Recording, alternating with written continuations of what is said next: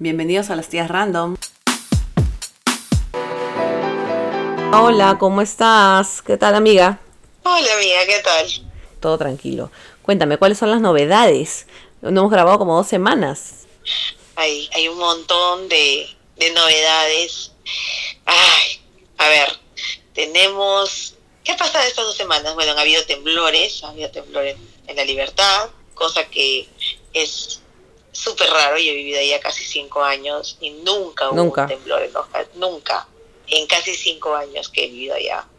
También hubo en Iquitos, hubo un montón de desastres naturales. Hubo aluvión en Cusco, ha habido Huayco en Tacna.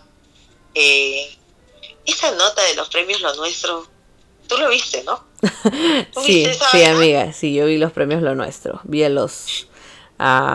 o sea, no vi todo, pero vi, o sea, vi bastantes reportajes porque, bueno, aquí en Estados Unidos paran, paran pasando eso, eso, de- estuvieron pasando mucho eso y hablaron de, de María Pía, hablaron de Yajaira, la verdad que no mencionaron mucho a Leslie Shaw porque ella fue la otra que estaba invitada, pero más hablaban de Yajaira, bueno, que había sido, que estaba súper bien vestida porque el vestido que había llevado le quedaba pintado prácticamente. Eh. No estoy de acuerdo con los zapatos, porque, no sé, bueno, no, no me gustó como porque el vestido era muy largo, pero de que el vestido le quedaba precioso, le quedaba precioso, a mi opinión, y a María Pía también se le veía regia, la verdad, con ese vestido. Ya, pero yo vi en Instagram, creo que fue, que vi la noticia, o sea, solamente vi el encabezado y veía que salía una foto de María Pía y al lado la foto de J. Lo con el mismo vestido de Versace que ella se puso, María Pía se puso para el aniversario de, Ver- de- Ajá. perdón, que J. Lo se puso para el aniversario de Versace. Ajá. J. Lo sale espectacular, o sea, es una cosa que tú dices imposible que esta mujer tenga 50 años y Sí, y oye. tenga ese cuerpazo. ya. Y no vas a poner pues a la cuarto de pollo María Pía, o sea, no, Pero no, se le veía linda, Es carismática, me cae súper bien. Pero no tiene, no tiene el tarro que tiene pues J-Lo, la Bueno, curvita, bueno, ¿no? ya, No, no, ok, ahí creo que sí te puedo decir, claro, que estoy de acuerdo contigo, ¿no? No tiene el tarrazo o de sea, no le quedaba J-Lo. mal. No, le quedaba súper bien. O sea, para- no, pues, ¿cómo te vas a poner exactamente lo mismo que Eh, y salió como las peores vestidas, pero más que nada, o sea, aquí aquí en los portales estaba como la peor vestida, o sea, una de las peores vestidas, pero por atreverse a imitar el vestido que usó J-Lo en dos ocasiones, no una, dos. Entonces, Claro. no sé, yo creo que le quedaba muy bien. No me parece que pudo haber ido a los peores vestidos, pero por ejemplo había una sección que decían los desatinos. Ya, de repente ahí, pero los peores vestidos para mí, para mí se le veía muy bien, porque hasta los zapatos, los mismos zapatos que usó J-Lo, este, se los puso. Entonces yo, yo no me fijé mucho, ¿no? Pero bueno, no sé. O sea, si tú, si tú fueras, si tú fueras María Pía, o sea, con el cuerpo que tiene María Pía, que es delgada, ¿no? ¿Tú, tú te atreverías a usar un vestido así? Que ya sabes que lo he usado en dos ocasiones y con un cuerpo así despampanante. Alguien mundialmente conocida como J-Lo. No, no para eso. Yo no me lo pondría para es, eso. es- es demasiado paloma ir a un premio latino, o sea, que, que abarca a toda la región latinoamericana, en donde el personaje que se puso ese vestido anteriormente es súper conocido y querido. O sea, es como igualada, ¿no? O sea, desgraciadamente la gente lo primero que ha pensado es, esta ilusa, qué igualada, ¿no? Aunque el vestido no le quedara mal. No le quedara mal, sí es verdad, pero sí la verdad que fue, fue bastante criticada. Pero yo, por ejemplo, veía noticias de Perú y a la que le daban duro era a Yajaira. y La verdad, ya hasta pena me daba porque yo decía, oye, definitivamente esa frase que dice que un peruano es enemigo de otro peruano, o sea, el, el El enemigo de un peruano es peruano otro peruano. es completamente cierta porque a la chica hasta de doméstica para abajo. De, o sea, he leído Wow. hasta de doméstica. Entonces, la verdad que hay cosas que tampoco no se pueden decir porque es como que pongas a María Pía al costado de J. Lo y si alguien le dice doméstica a, a María Pía, al lado de J-Lo, o sea, ya, ya obviamente mucha gente va a saltar. Pero claro, pues como ya Jaira está con el estigma de que supuestamente le sacó la vuelta a Farfán, aunque yo para mí, yo creo que más bien eso estaba, era un ida y vuelta y por eso se perdonaron, en todo caso, en el peor de los casos. Yo creo. Por eso es que por eso es que la tratan mal porque Farfán pues es intocable, es pucha, es este es este, ¿cómo se llama? de la selección, entonces no, la jugadora es Yajaira, entonces a ella hay que darle con palo, ¿no? Lo que pasa es que, ¿por qué si la mujer se acuesta o tiene varios encuentros sexuales con diferentes parejas? Porque la mujer es una puta, es una cualquiera y se le desvalora y el hombre dice, no, ella ni siquiera hay que conocer, o sea, no se toman el tiempo de conocerla. ¿Y por qué si un hombre hace lo mismo? El hombre es cancherazo, es un maestro. Es lo que pasó con la policía, con la policía y el hijo de Percio Olivares. ayer estuve viendo en Magali que la chica se fue a un hotel con el muchacho, los dos solteros, y en las redes sociales, estuve leyendo hoy día, que había visto algunos portales, los comentarios hacia la chica. Mira, yo cuando ella salió lo del uniforme y el TikTok que hizo, yo dije, el uniforme se tiene que respetar, hombre o mujer lo tienen que respetar, lo siento. Pero tampoco no quiere decir que, o sea, si es una chica que está soltera, puede hacer lo que le da la gana, pero sin embargo la trataban de facilona y todo, y, y Percio Olivares era ganador, campeón, campeonó y toda la huevada. Pero la, yo, yo no me acuerdo cómo se llama la muchacha. Sí, pues. la muchacha no me acuerdo cómo se llama, pero hasta por el pelo mojado, mira que hasta salió, o sea, de todo era hablar de ella y, o sea, papulear a ella. Entonces, la verdad que yo no entiendo eh, por qué siempre las mujeres terminan más afectadas. Y bueno, y como hablamos de, de Yajaira al, comienzo, ¿no? Las mujeres terminan afectadas y, y, mujeres atacan a, de otras mujeres de gratis. O sea, porque ni siquiera hay, ni siquiera hay necesidad de decirle esas cosas. Digamos que los que los que mm, han sido afectados de alguna manera ya, ok, bueno, ellos se pueden dar la, la, licencia de decir algunas cosas porque, porque ellos saben sus problemas entre cuatro paredes, pero el resto, o sea, en serio, ya yo creo que, que ya pasa de, de lo abusivo. Yo creo que eso es como, yo lo tomaría como bullying, ¿me entiendes? Lo que pasa es que en la televisión el morbo vende y es un negocio, amiga. Claro. Es un negocio, es eso. Claro. bueno, y ahí hablando... Nos falta madurar, nos falta, oh. nos falta crecer mucho. Y ahí hablando de, de, Farfán, también estaba Farfán con Melissa Club, que otra vez firmaron otro acuerdo, que ya no van a hablar otra vez del tema. Así que bueno, pues esperamos que por el bien de sus hijos dejen de, eh, de estar, más que nada, digamos, Melissa, porque es la que más sale en la televisión, a hablar o a criticar algún movimiento de Farfán y que pero también yo creo que los canales de televisión que tanto hablan, ay, que por favor dejen de atacarse, que por el bien de los niños, pero todo por el bien de los niños, pero qué bien que vende hablar de esos niños, ¿ah? hablar de la pensión de esos niños vende un montón, porque si no si fuera que se preocuparan, no hablarían para empezar de esas cosas. Sí, bueno, yo este yo me pregunto, ¿no? ¿Cuánta plata habrá bajo ese acuerdo para que Melissa Cruz haya firmado, honestamente. Yo creo que... plata no firma nada. No sé, amiga, yo creo que no es necesario que haya dinero. Yo creo que simplemente... No debería de ser necesario ni siquiera que haya un acuerdo firmado y legalizado. Exactamente. Debería de ser algo que debería de nacer de los dos. De los claro. Dos, y hasta de la abuela, ¿no? A mí me da mucha pena la abuela porque la, la abuela tenía que hacer un juicio para que le permitan ver a sus nietos. Sí, bueno, ¿cómo, ¿cómo habrá sido en esa posición, cómo habrá sido ese tema, no? Porque yo, por ejemplo, estuve viendo varias, varios este, veces y tú veías que ponía yo en mis redes sociales, por favor, a esta abogada no le dan caso, por favor, escuchen a esta abogada que está hablando bien. Eh, me acuerdo que una de las abogadas que me pareció que hablaba, que no sabía lo que hablaba, dijo de que por qué la mamá, o sea, que Farfán tenía que darle toda su plata a sus hijos. ¿No? O sea, toda su plata no, perdón, sino su, lo que le corresponde a sus hijos y que solamente le corresponden los hijos.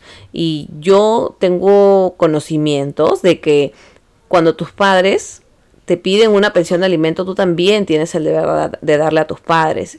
Sobre todo si tus padres han aportado para tu vida profesional o tu vida exitosa que llevas en ese momento.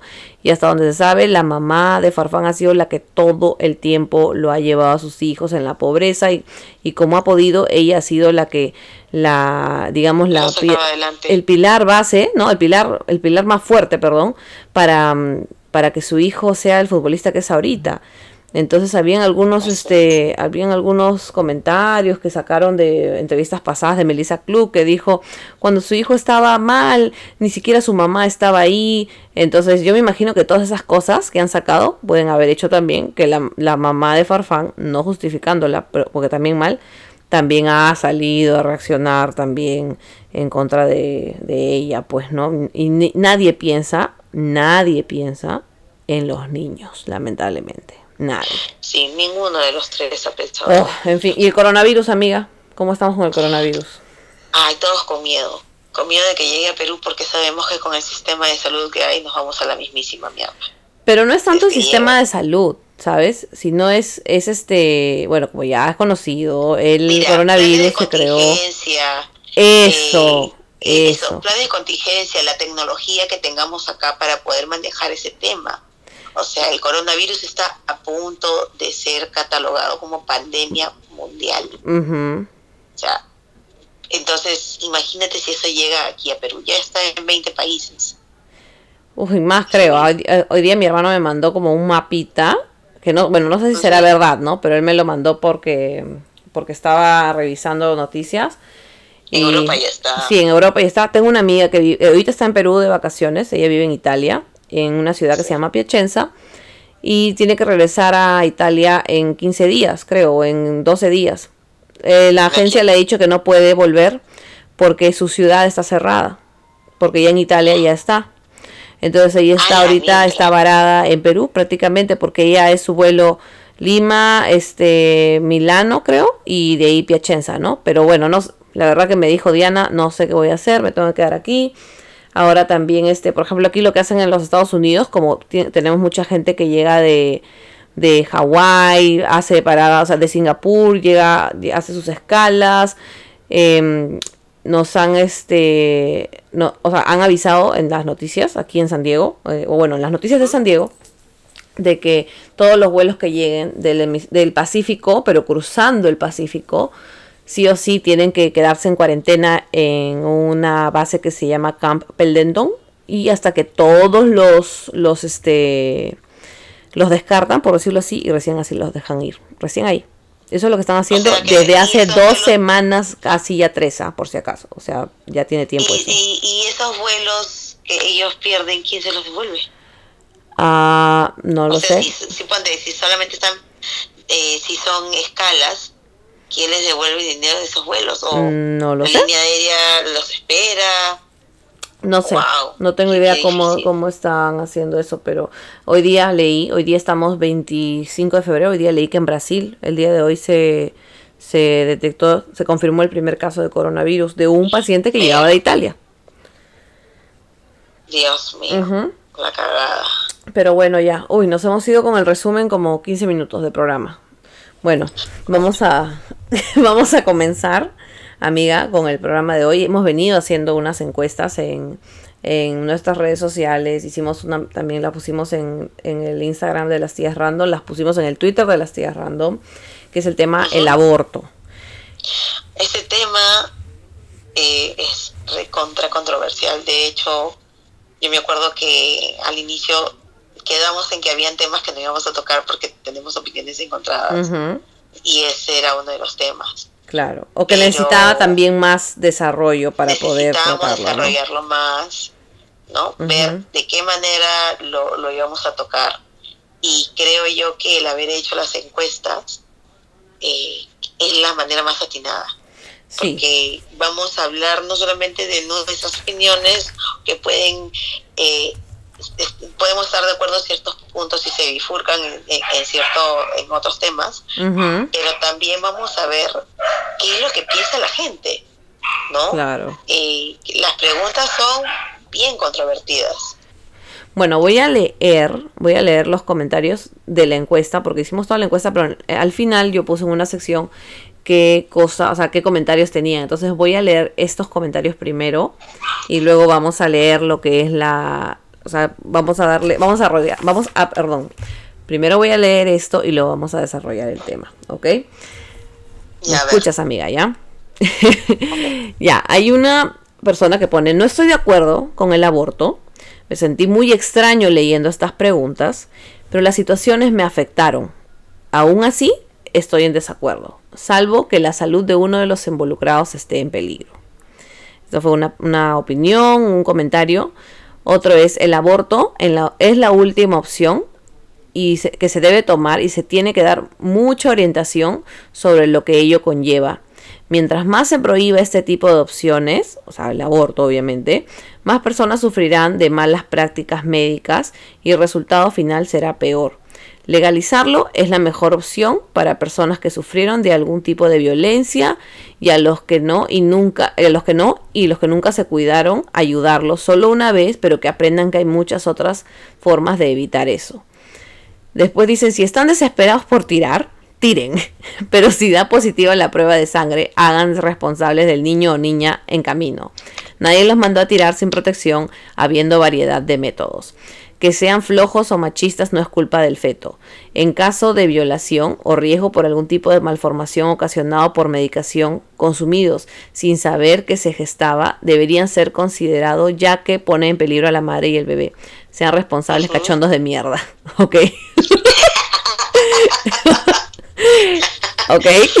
¿Cuál sinceridad? ¿Te das cuenta? Sí, o sea, hay, hay, varias opiniones, ¿no? Ya, mira, el aborto no debería ser gratuito bajo ningún término, a menos de que un juez lo decida en caso de violación. Ahí, por ejemplo, yo tengo un comentario que hacer sobre este tipo de comentarios o de opiniones, ¿ya? Pero bueno, no, pero vamos a terminar de leer y luego, desarrollando el tema, voy a llegar a eso. Eh, después dice, ¿por qué consideran los casos excepcionales como una violación de menor de edad para justificar que se apruebe el aborto y no lo postulan como una excepción. Ah, no entiendo, ya.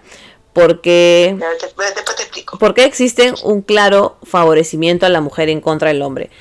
Ah, bueno, bueno, la mujer porque es el cuerpo de la mujer, pues no, me imagino que por eso es. quien que lo lleva y quien sufre todos los los, eh, los síntomas es la y los efectos colaterales del mismo embarazo es la mujer. Y al final nace el bebé y, quien da de, de ese bebé es la mujer. Claro. Es la mujer. El, el, la, la, persona más afectada siempre va a ser siempre la mujer. va a ser la mamá, lógico. Sí. Eh, bueno, y después dice, gracias por la encuesta, dice, no tenía idea de mi posición respecto al aborto hasta este momento. Estoy a favor del aborto, no para simplificar la vida a una mujer o reducir responsabilidades a un hombre. Estoy a favor de esos niños que nacerían dentro de una familia eh, de extrema pobreza o que vivirían siendo maltratados por madres que nunca los quisieron. Estoy a favor de que estos niños solo lleguen para hacer felices a sus padres cuando estos se encuentren preparados para darle una buena vida. Aborto sí, pero por ellos, o sea, por, por esos niños abandonados. Pues no, o sea, lo que quiere decir este comentario es que no quisiera que vengan niños a que estén tirados en las calles, mejor dicho, ¿no? Ah, después acá hay otro que dice, soy mujer y soy madre. Lo que quisiera es que en vez de estar promoviendo el aborto legal para todas las mujeres, sea promovido, pero con responsabilidad. No tiene que ser gratuito, a menos que sea por un caso de violación o porque la vida de la madre o del bebé está en peligro.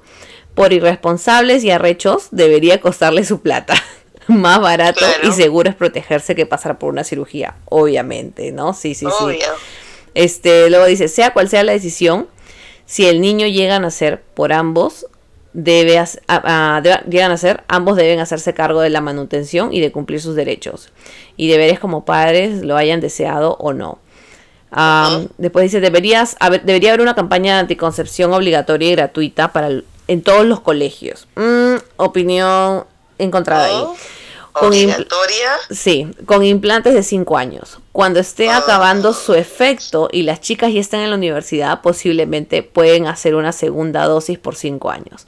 Con eso se descarga el embarazo adolescente y juvenil. Entonces ya no abortan por ningún motivo. Bueno, ahí tengo también, y yo creo que tú también tienes como que alguna, mm, no sé, pero... Tengo, tengo, tengo, preguntas ahí. Eh, claro. De cómo se plantea esto. Luego dice, gracias por tratar un tema tan complicado, yo no estoy de acuerdo con el aborto por ningún motivo, dice otra persona. Luego dice, creo que las mujeres deben ser libres de elegir lo que pasa con su cuerpo. En caso de violación, se me hace descabellado obligar a una niña o mujer adulta a ser madre sin pensar en el daño psicológico que tiene. Hay muchos niños en extrema pobreza que no merecen tener la vida que llevan a causa de la irresponsabilidad de sus padres. Sí, es verdad. Entonces hay que matarlos. True. Las mujeres son libres de decidir si abortar o no. En el, es el cuerpo de una. La irresponsabilidad o libertad es de cada mujer, y más aún si ésta es menor de edad. En este caso, con apoyo de los padres o del Estado, según la situación, eh, según la situación, pero legal 100 veces. Otro punto es darlo en adopción que también es factible. Cada una tiene su opción y derecho. Y el último comentario, de, porque son 14 los que comentaron, dice, creo siempre esta, esta que, a ver, creo siempre esta queda en la decisión de la mujer. Siempre será su decisión muy aparte de la pareja o de los padres. Si bien es cierto, el aborto es considerado un delito, es la decisión de la gestante continuar o no. Hablar sobre este tema sería tan extenso como hablar de la Biblia, es cierto. Hay situaciones que pasan las mujeres que por muy capaces de cualquier cosa, como salir adelante, la presión de la pareja y la manipulación psicológica pueden más o, mueven más o te lleva a tomar tal decisión. Bueno, esas son todas las opiniones que hemos recaudado de, de este a raíz de la encuesta. Porque les cuento que la encuesta la diseñé yo eh, para que si es que se quieren quejar, quéjense conmigo, ¿ya? Eh, y, este, y fue hecha ah, primero que nada en un mundo o en un Perú donde hipotéticamente se aceptara el aborto. O sea, hay algunas preguntas que más adelante vamos a leer que quiere decir si el aborto ya se aceptó, cuál es la posición. Por eso algunos dicen de que de que no tenían la, la, posición muy exacta, pero ahora ya les acomoda, o sea, piensan mejor que en qué lado de la balanza están y hay otros que dicen que bueno, pues que les afectó, que no era, o sea, mi intención, mi intención era que piensen estando ya en esa situación, qué es qué les genera. Y ahora, o en un ratito más que leamos las, las preguntas, ahí más o menos se van a dar cuenta. Pero amiga, tú tenías a ver, yo estoy... A ver, tenía yo una, espérate, soy madre. No, no, mm. había uno que decía... de la, ¿Cómo se llama? Del... Que el aborto no debería ser gratuito bajo ningún término subvencionado por el Estado, a menos que sea eh, por una violación. No, que debería ser gratis o que no debería ser gratis. Que no debería ser gratis. Ya uno de los primeros que tú dijiste, ahí le tengo una opinión. Ya, ah, con su plata. Que se hagan con su plata. No, no, no. Hay otro. Mm. Creo que es el cuarto, quinto que le diste.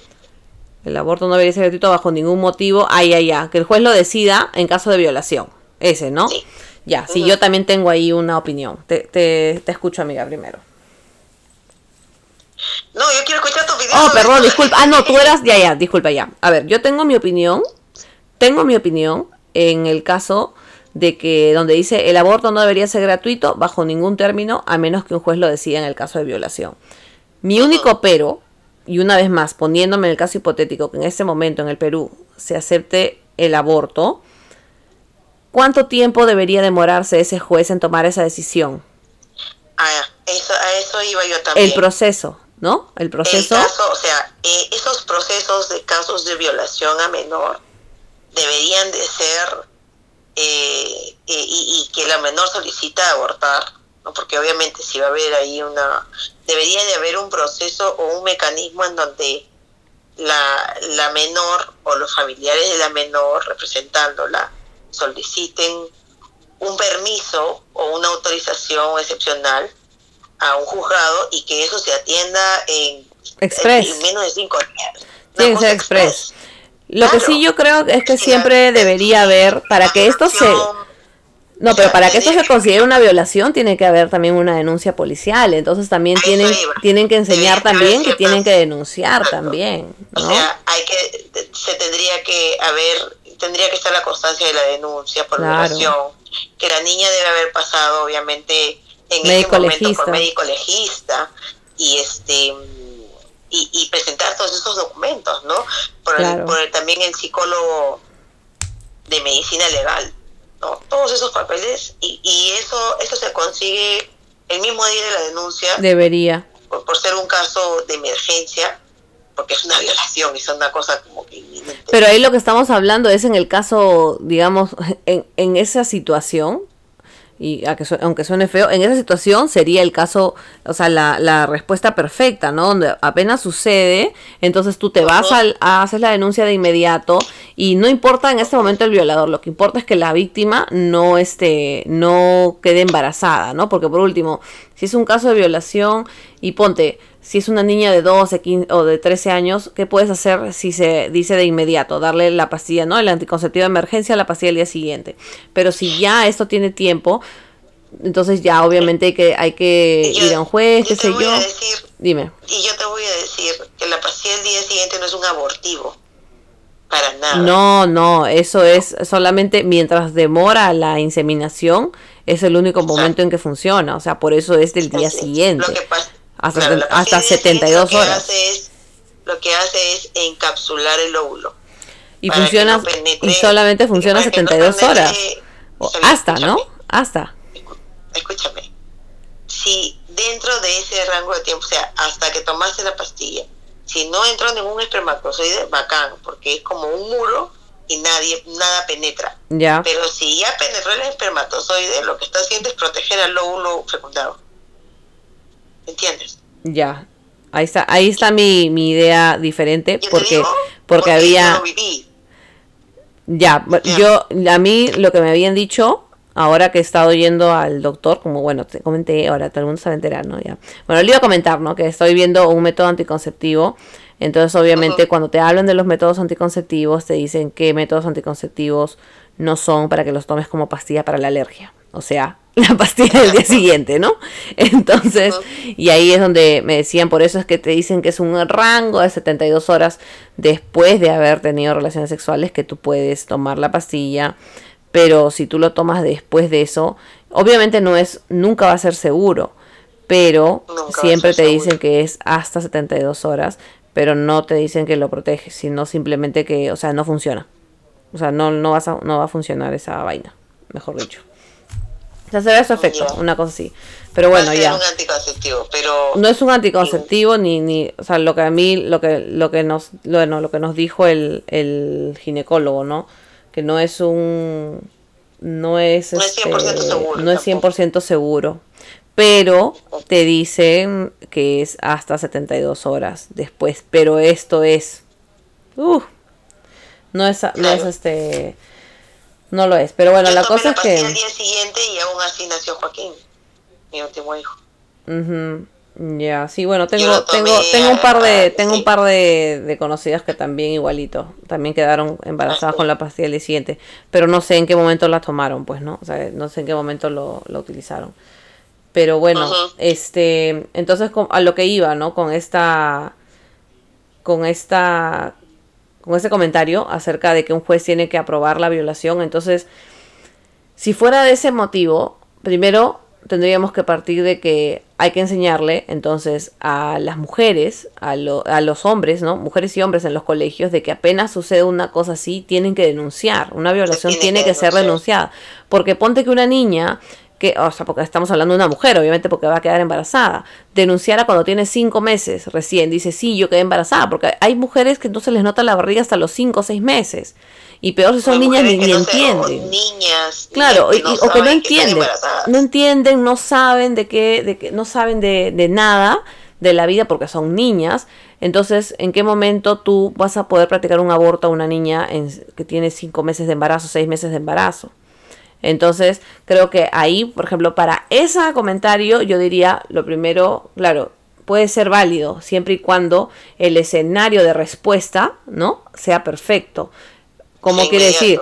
claro, que sea como tú dijiste, que todos los exámenes del médico legista, del, del psicólogo y todo sea express en ese momento, la decisión del juez sea también express, pero que la denuncia también haya sido realizada a tiempo, ¿no? Es. Luego tú, luego hiciste am, lo del, ¿te acuerdas lo, la- el otro comentario? La campaña del anticonceptivo obligatorio y gratuito. ¿Qué tienes que opinar acerca de eso? Mm, yo creo que, ¿sabes lo que pasa? Es que yo creo que todo radica en la educación. Si nosotros fuéramos un pueblo más educado, más culturizado, mejor informado, eh, si la educación fuera distinta, de un nivel mejor en los colegios en todo el país, Claro, privado o público. privado, públicos, estatales y, y- y privados, yo creo que la gente entendería eh, su valor, eh, qué cosa es ser digno, qué cosa es la nobleza, eh, qué cosa es asumir responsabilidades.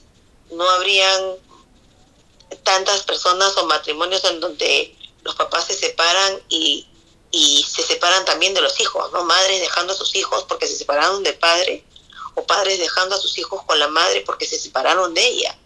Entonces, es- debería de haber más hincapié en la formación de esos valores que enseñarle a los chicos, bueno, si tiras no hay problema, te puedes poner esto, te puedes parchar con el otro, puedes hacer aquí, acá, acá, y si no, su bajadón. O sea, no me parece que se debería de invertir tanto en eso. Ahora, En educación Sí. sexual.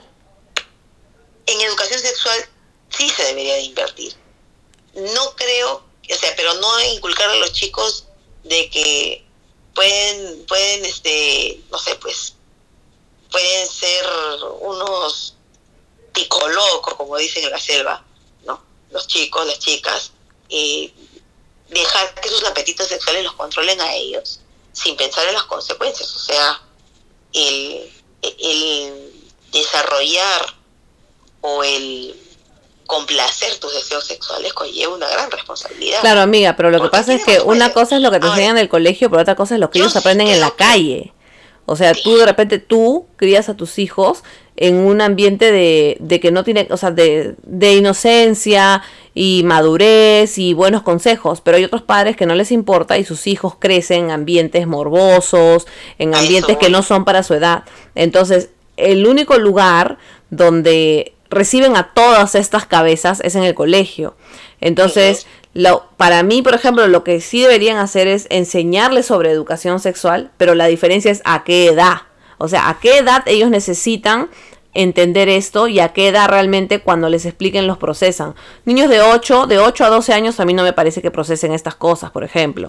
Pero en secundaria a mí me parece que podrían, podrían entender mejor eh, lo que es la familia, claro, estoy de acuerdo, la familia, los valores, este, el, el- lo que es la responsabilidad, los padres, y hablar de la, de la, de lo que es de los padres, ¿no? Como tú mismo dices, los papás, hay papás que se separan, que no están, niños abandonados, todo eso, y luego, luego llegar a hablar sobre cuál es, o sea, a ver, por qué los papás se separan o por qué hay niños abandonados, perdón, porque no tiene nada que ver los papás que se separan con eso, ¿no?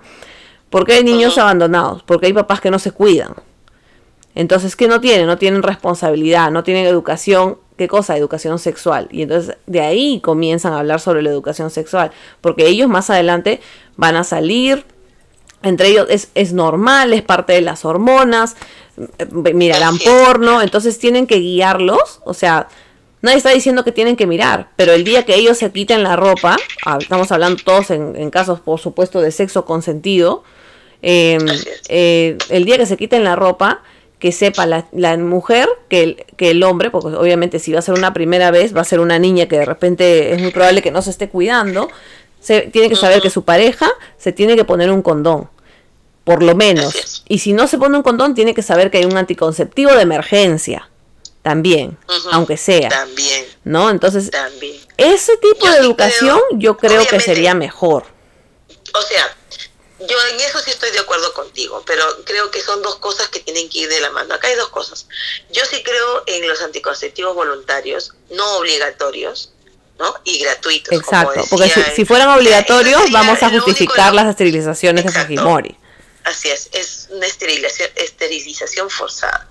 Y no, yo creo que deberían de, el Estado debería de proporcionar esas opciones, como eso que decía esta misma persona, de ponerte estos anticonceptivos que son parche, varillas, no sé cómo se llaman, que son de 5 años. Ajá, ya, cierto? ya, ya, ya, claro.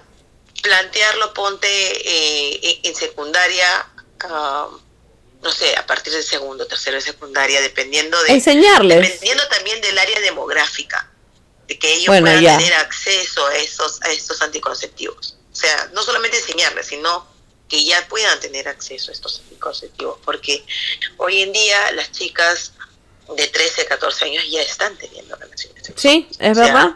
Es verdad, y cada vez es desde antes, desde antes. Cuando yo estaba en el colegio, yo quedé embarazada, como te conté, quedé embarazada a los 16 años. Entonces, y después cuando yo volví al colegio a hacer una charla a mi colegio con un compañero, llegamos a hacer una charla sobre el embarazo en adolescentes, yo fui a hacer charla en tercero de secundaria y cuarto de secundaria, y en cuarto de secundaria ya había una chica embarazada y otra en tercero que estaban sospechando que estaba embarazada. O sea, después de cinco años ya estaban tirando desde antes todavía, en mi colegio y así en más, me imagino. Sí, yo conozco casos de chicas que en quinto y secundaria ya tenían dos abortos. Imagínate. Claro. ¿No? Y, y, y, y yo creo que por eso te digo, dependiendo de, del área demográfica, ver desde qué edad se les puede dar a ellos libre acceso de manera totalmente anónima, creo yo que debería de ser en las postas, en los hospitales, en los centros de salud, de donde ellos vivan, estoy hablando a nivel nacional, en donde ellos puedan tener acceso a ese tipo de, de ah, prevención, ¿no? de protección de anticoncepción, tanto para los chicos como para las chicas. Ahora había una pregunta en, en la encuesta en donde se preguntaba que, cuántas alternativas de anticonceptivos hay o sea, ¿hay más para las mujeres o para los hombres? Y definitivamente hay más para las eh, mujeres. hay más para las mujeres, ¿no es cierto? Que no debería de ser así no debería de ser así, debería de ser la cosa un poco más pareja. ¿no? Sí, pero, o sea, tampoco no depende si hay, o sea, si las mujeres lo piden, o sea, depende de la tecnología, o sea, es más fácil, de la ciencia, perdón, es más fácil brindarle un anticonceptivo a una mujer que, que, crear un anticonceptivo para el varón. O sea, sé que hay anticonceptivos, por ejemplo, para las pastillas que se han inventado, pero no es que haya salido al mercado. O sea, definitivamente los anticonceptivos que se aplican a las mujeres hay mucha más cantidad, pero eso no quiere decir que la mujer está obligada a andar con anticonceptivos. Pero, por ejemplo, si tuvieras una pareja, no estamos hablando de tu esposo, pero un, enamorado, eh, creo que también podría comprarle, ¿sabes qué? O sea, me voy a comprar yo mis, mis condones. Ok, ya, pero no me gusta usar condón, porque así hay gente, no le gusta usar condón. Entonces vamos a comprar entre los dos tus pastillas. Entre los dos compramos tus pastillas. O sea, pero no creo que la mujer esté obligada a ella nada más, si tiene una pareja estable, a comprar ella sus pastillas y si queda embarazada es por culpa de ella. No. O sea, no, o sea, tampoco no, si ya es tu pareja estable, el tema de, de protección, de, de, prevención responsable es un tema de los dos. Los dos deberían de ir al, al especialista, al ginecólogo, que a los dos les presenten todas las opciones que tienen y entre los dos ver con qué opción se quedan para poder cuidarse. Si es que no está dentro de sus planes eh, a corto plazo, pues tener hijos, ¿no? Claro. O si no está de plano, no está en tus planes para nada tener hijos porque, no sé, pues es tu, eres separada y, y tienes una nueva pareja estable y ya tienes tu edad, él también, pero todavía estás en una edad fértil, pero ya eres mayor y no quieres tener más hijos, ¿no? O ya tienes, tu pareja tiene hijos, tú ya también ya tienes hijos, no quieren más hijos. Tienes que verlo, pero tendría que ser, ese es el ideal, ¿no? Cuando, eh, cuando yo quedé embarazada y tenía 16 años, eh, me acuerdo que el, una de las profesoras de mi colegio, perdón, me dijo que mm, impares que estaban ahí en Jesús María, que ellos atendían, por ejemplo, a menores de edad, que obviamente no los que, o sea, en ese momento no sabían que yo estaba embarazada, ¿no? Pero ya me estaban haciendo la pregunta porque sospechaban. Entonces me dijeron de que si yo ya estaba teniendo relaciones, que yo estaba como que no, solamente tenía una vez, ¿no? Pero ya, ya, te, ya me aconsejaron a mí y luego lo hablaron en mi salón, pero yo ya no estaba en el cole, de que en Impares tú podías ir, en ese tiempo, estamos hablando hace 16 años, sin, o sea, sin tu DNI, digamos, o siendo menor de edad, a conversar con un consejero y ellos te ayudaban, te guiaban, no sé si te daban en ese tiempo preservativos o anticonceptivos, pero sí sabía que ya habían consejeros para guiarte si es que no querías hablar con tus padres o si tus padres nunca te hablaron del tema, etcétera. ¿Y de manera gratuita? De manera gratuita, en ese tiempo en impares, sí. En ese tiempo. En ese tiempo, por eso te digo. Luego, ahora, lo que yo creo es que si estamos hablando de gente adulta, obviamente la gente adulta es más madura y lo va a tomar de otra manera, van a ser un poquito más responsables o menos irresponsables que los que menores de edad, digamos. Pero cuando estás hablando de menores de edad, eh, si quieres tú evitar el aborto, y obviamente estamos hablando bajo o sea, un embarazo que, que es después de relaciones sexuales consentidas, o sea, no estamos hablando de una violación, yo creo que para evitarlo tienen que hablarlo en el colegio, pero hay muchos papás que no les gusta, no están de acuerdo. Y yo no estoy de acuerdo si es que yo no sé cómo lo van a conversar. O sea, si yo no lo conozco, yo no conozco cómo lo hablan, yo no quiero que lo hablen porque yo quiero estar presente. Por eso para mí siempre es bien importante las escuelas para padres porque las escuelas para padres pueden enseñar a los papás cómo hablar a sus hijos y también pueden ofrecer a los papás, si ustedes les da vergüenza hablarle de este tema a sus hijos, hay psicólogos que pueden conversar con ustedes y les pueden enseñar cómo ellos van a conversar, porque sí, pues lamentablemente los, entre los 13 y 17, 18 años, porque luego ya son mayores de edad, ¿no? Este, la rechura va a estar, va a estar en el 90% de los chivolos. De todas maneras. Exacto, las, hormonas están en ebullición. Exacto. están hirviendo de recho. Nadie dice que van a ir a tirar todo el día en la primera oportunidad que tengan, pero sí pueden, o sea, van a tener una información incorrecta y pueden llegar a tener información mala en su cabeza que no les va a ayudar para nada, obviamente, eh, a los hombres y las mujeres, ¿no? Entonces, por ejemplo, mira, te voy a decir una cosa que me acuerdo que me hicieron de pregunta cuando fui a dar estas charlas a mi colegio. Es verdad que la primera vez uno no puede quedar embarazada. Y yo me quedé. ¿A quién le preguntaron? porque habían escuchado que la primera vez no quedaban embarazadas. Entonces, esa es. Esa es ¿Le metiste el terror? Sí, pero ellos les dije: Miren, esa información, esa información que dice un pendejo que quiere estar con una chica y es su primera vez y le metes el flor para poder, para, o sea, no les dije eso, perdón, o sea, pero es lo que yo dije en ese momento, ¿qué pendejo te ha dicho eso de ahí que quiere hacerlo porque no quiere usar condón? Exacto. O sea, son, eh, pero esa información una vez más que les dan a los chiquillos, a los mocosos y ellos los, o sea, por, porque no quieren buscar y no quieren preguntar, y bueno, en ese tiempo también no había la, la este, porque la, la, tecnología, la, el internet te da más acceso a tantas cosas, tienes más acceso a todo. Eh, en ese momento no lo había, entonces obviamente no, no puedes cerciorarte, porque escribir la palabra sexo en la computadora ya te salía ya bloqueada la pantalla, ¿no? Eh, eh, eso es algo que te iba a comentar. En el tiempo en el que yo era niña, no había internet. No había internet.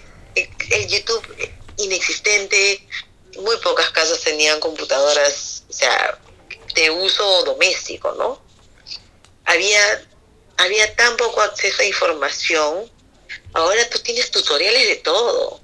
Y te apuesto que, o sea, tú buscas tutoriales de cómo hablarle a mis hijos de sexo, vas a encontrar miles de tutoriales por expertos, por psicólogos, por médicos, ¿no es cierto? Por claro especializadas en el tema, también por, por bloggers, por gente que cuenta sus propias experiencias y todo. O sea, tienes un abanico de posibilidades y de información para saber cómo tratar el tema con tus hijos. Ahí hay dos factores. El papá tiene que estar interesado. El papá, la mamá tienen que estar interesados en poder informarse para poder hablar de manera certera con los hijos. y si no, y si les da roche, pedir apoyo para hablarlo, ¿no? Pedir apoyo, exacto. Ah, Con- tú, tú tienes que saber, si tú de repente no tienes una relación muy cercana con tu hijo o es un poco formal, ¿no? Normalmente se da entre el papá y el hijo, a veces entre la mamá y la hija, dependiendo de cómo se, dependiendo de la relación en realidad. Entonces fíjate en quién confía más tu hijo, con qué persona mayor de la familia tiene como que más confianza si no es contigo. Habla con esa persona y cuéntale cuál es tu inquietud y que alguien tiene que hablar con tu hijo y que con esa persona van viendo cómo quieren encaminar el tema y que esa persona que tiene confianza con tu hijo, pues que lo pueda hablar con él, ¿no? Afortunadamente, yo tengo confianza con mis hijos y bueno, yo tengo tres hijos ya mayores de 20, de 18, mi hijo va a cumplir 18 ahorita el 15 y mi hija que va a cumplir 17. Eh, bueno, desde que eran chicos yo he hablado con ellos de temas de sexo, ¿no? Yo creo que te he comentado de que con los cinco, el menor tiene 11 y el siguiente tiene 13, con los cinco eh, conversamos de diferentes temas, ¿no? De política, de religión, no sé, de, de, situaciones en, en diferentes países y todo. También hablamos de sexo, hemos hablado del aborto y nos hemos metido unas mechas, unas conversaciones fuertes, ¿no? Hemos hablado de también de la sexualidad, este, todos los diversos tipos de género, identidad de género que hay, todas esas cosas. Y, y lo bueno es que podemos hablarlo sinceramente desde cada uno de su posición, pero respetando la posición del otro, que es lo que quiero que aprendan, ¿no? Puedes tener tu posición y una persona puede tener una posición encontrada, pero el respetar la posición del otro no significa que tú estás cediendo tu posición. Entonces, tienes que ser respetuoso, presentar tu posición con respeto y respetar la posición de la persona que de repente tiene una visión contraria a la tuya, ¿no? Pero eso es algo que se trabaja y se trabaja desde niños. Algo que te iba a decir sobre el tema de, de los papás que abandonan y que no enseñan a los hijos, no están para enseñarles y todo eso. El trabajo se tiene que hacer de, dos formas.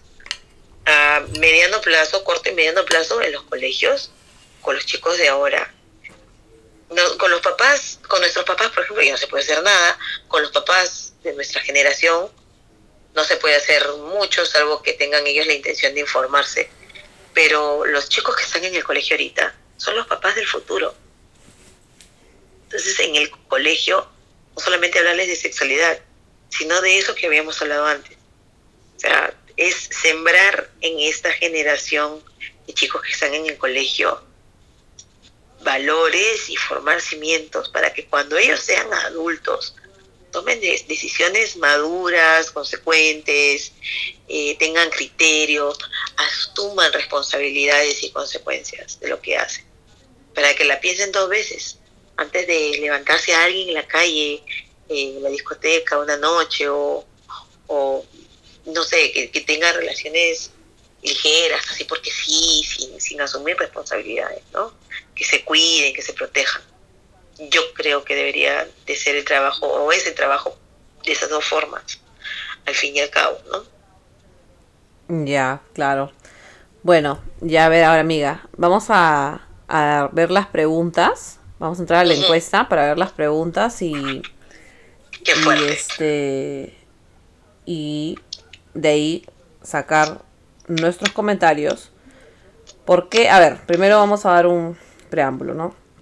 ¿Por qué decidimos ese tema? Primero porque era un tema que, que queríamos conversarlo. Uno, porque teníamos opiniones encontradas.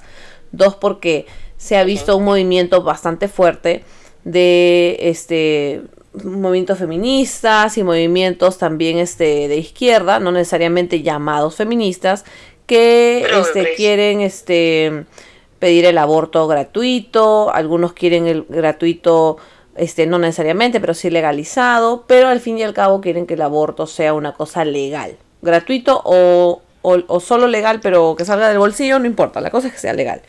Entonces, en la encuesta se ha hecho basada en un, en una, en un escenario. Donde ya el aborto está este, aprobado. Pero también hay una, pero también hay preguntas, por ejemplo, ¿usted está de acuerdo con el aborto? Algo como un preámbulo y luego ya se van a dar cuenta, se van a dar cuenta, o yo les voy a dejar saber en qué momento vienen las preguntas donde ya estamos en ese escenario. Con situaciones que se han diseñado para esta encuesta, ¿ya? Entonces, primero, la primera pregunta, tenemos 39 este, eh, respuestas. Encuestados. Encuestados, gracias. Sí, tenemos 39 encuestados. Nos hubiera gustado tener más, pero bueno, se pasó por el por por mi Facebook personal, por el por WhatsApp algunas personas, pero pero también habían personas que no querían como al menos a mí como unas 5 o 6 no me quisieron contestar la, la, encuesta porque no estaban de acuerdo con el aborto. Eran personas, todas eran personas religiosas, entonces como que bueno, los voy a dejar hacia afuera, no los voy a contar porque creo que, o sea, ni siquiera quisieron leer la encuesta, pero sí les, les dejo saber este dato con respecto, ¿no? A cuando hice la, cuando empecé a publicitar la, encuesta. Pero bueno, empiezo a leer, ¿ya? a ver. ¿Está usted de acuerdo con el aborto? Las, las respuestas eran sí, no o depende. 30, a ver, 42%, o sea, 16 personas, pues solamente de las 39 solo contestaron 38 esta pregunta.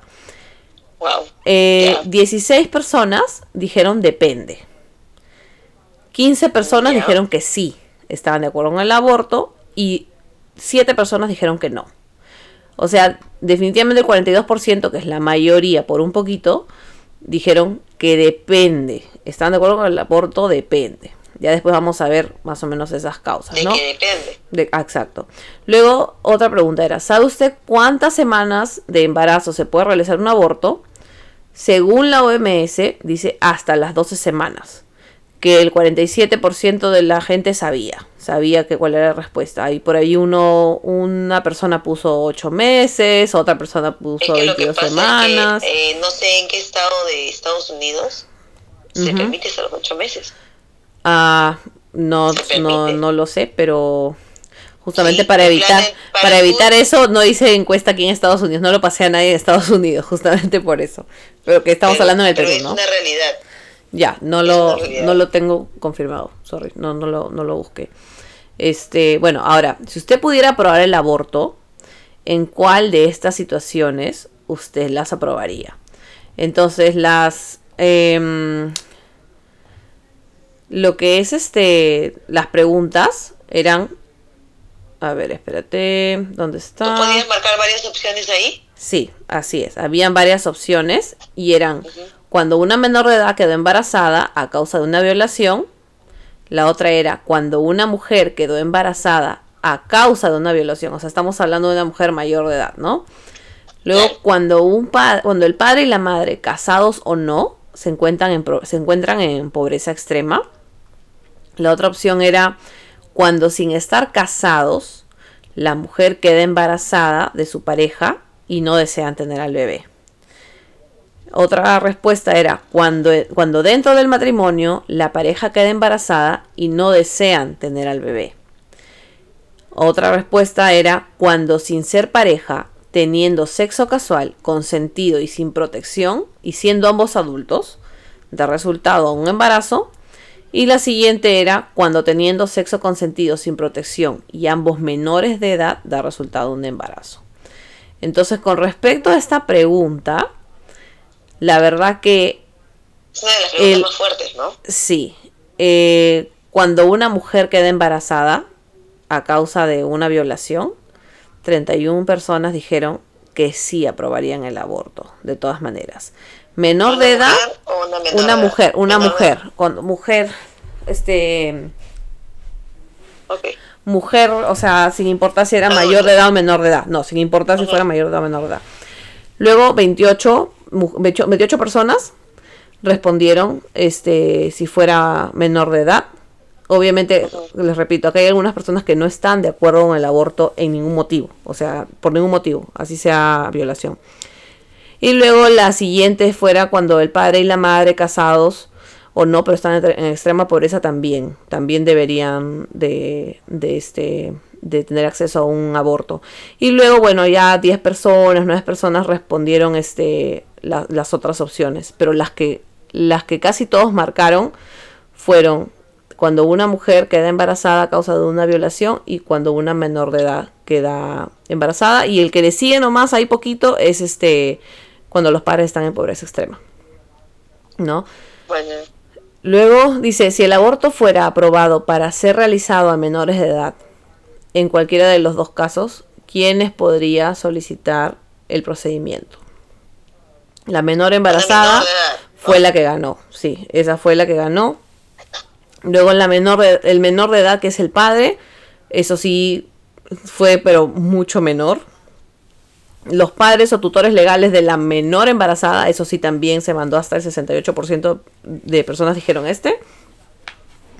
Luego los, los padres o tutores legales del progenitor, este, eso este, fue el 28% que respondió a esa pregunta.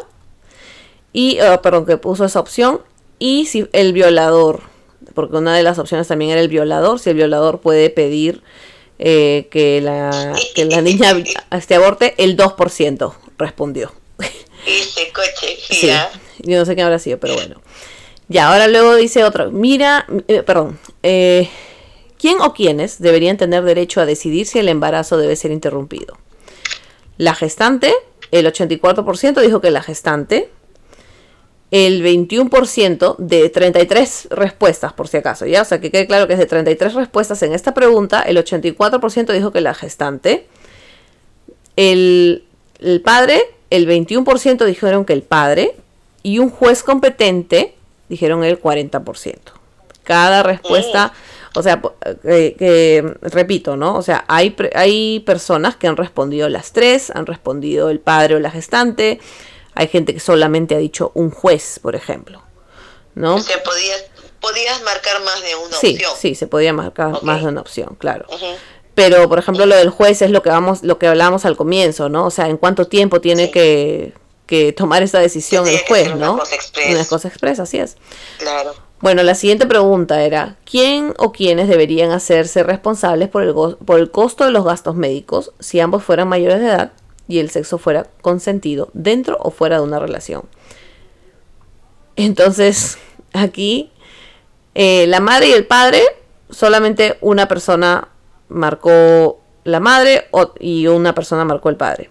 Pero ambas partes sí fue la respuesta arrolladora, ¿no? O sea, 32 personas de 36 respondieron no. Los dos tienen que hacerse en partes iguales. Hay personas que respondieron el Estado o el Seguro Social, que fueron el 22% de los participantes. Yo y, no estoy de acuerdo. Y un seguro particular contratado, porque también de repente el seguro particular lo permite, fue el 30%. Está bien, pero el seguro particular contratado tú lo pagas. Claro. Lo paga el titular del seguro. Y, y si tú no estás casado, tú no puedes contratarle un seguro a una persona que no es tu, tu relative, no es tu pariente, tu pariente. Claro, pero por eso dice dentro o fuera de una relación, o sea, dentro o fuera. Claro. ¿No? Pero bueno, o sea... si fuera seguro particular lo estás pagando, pues. Claro. La persona que el titular lo está pagando. Exactamente. Pero, o sea, la pregunta va, o sea, no es, no sale del bolsillo, sino que ellos podrían tener el derecho de contratar un seguro que le cubra un aborto. Ya, pero sale de tu bolsillo, pues porque tendrías que pagar por ese seguro. Claro, pero no es pagar, a lo que voy es que no es pagar una, un procedimiento al 100%, sino que una compañía de seguros debería proveer, porque tú sabes que hay un, hay un copago, tú pagas una mensualidad, pero no estás pagando el 100% porque no todo, o sea, ¿cómo funciona el seguro? Tú pagas y luego con todos los que pagan, de ahí de ahí es este de, de ahí es donde tú eh, te puedes atender. Claro, así como te cubre una sacada de muelas que te cubre un aborto. Claro, pero eso quiere decir que ellos quisieran estas personas quisieran, por eso te repito, quisieran que el seguro particular también, también tenga la opción de que se realice exactamente, que no lo hay, no lo hay, entonces, pero también lo exigen, o sea, que, o perdón, creen que debería formar parte de, ¿no? Ahora, ¿cuáles son los métodos anticonceptivos que les son familiar para ustedes? Son 38 personas que han respondido a esta pregunta, entonces, el, saca, sacude y guarda. Uh, el, el 94% los condones. El 89% las pastillas anticonceptivas.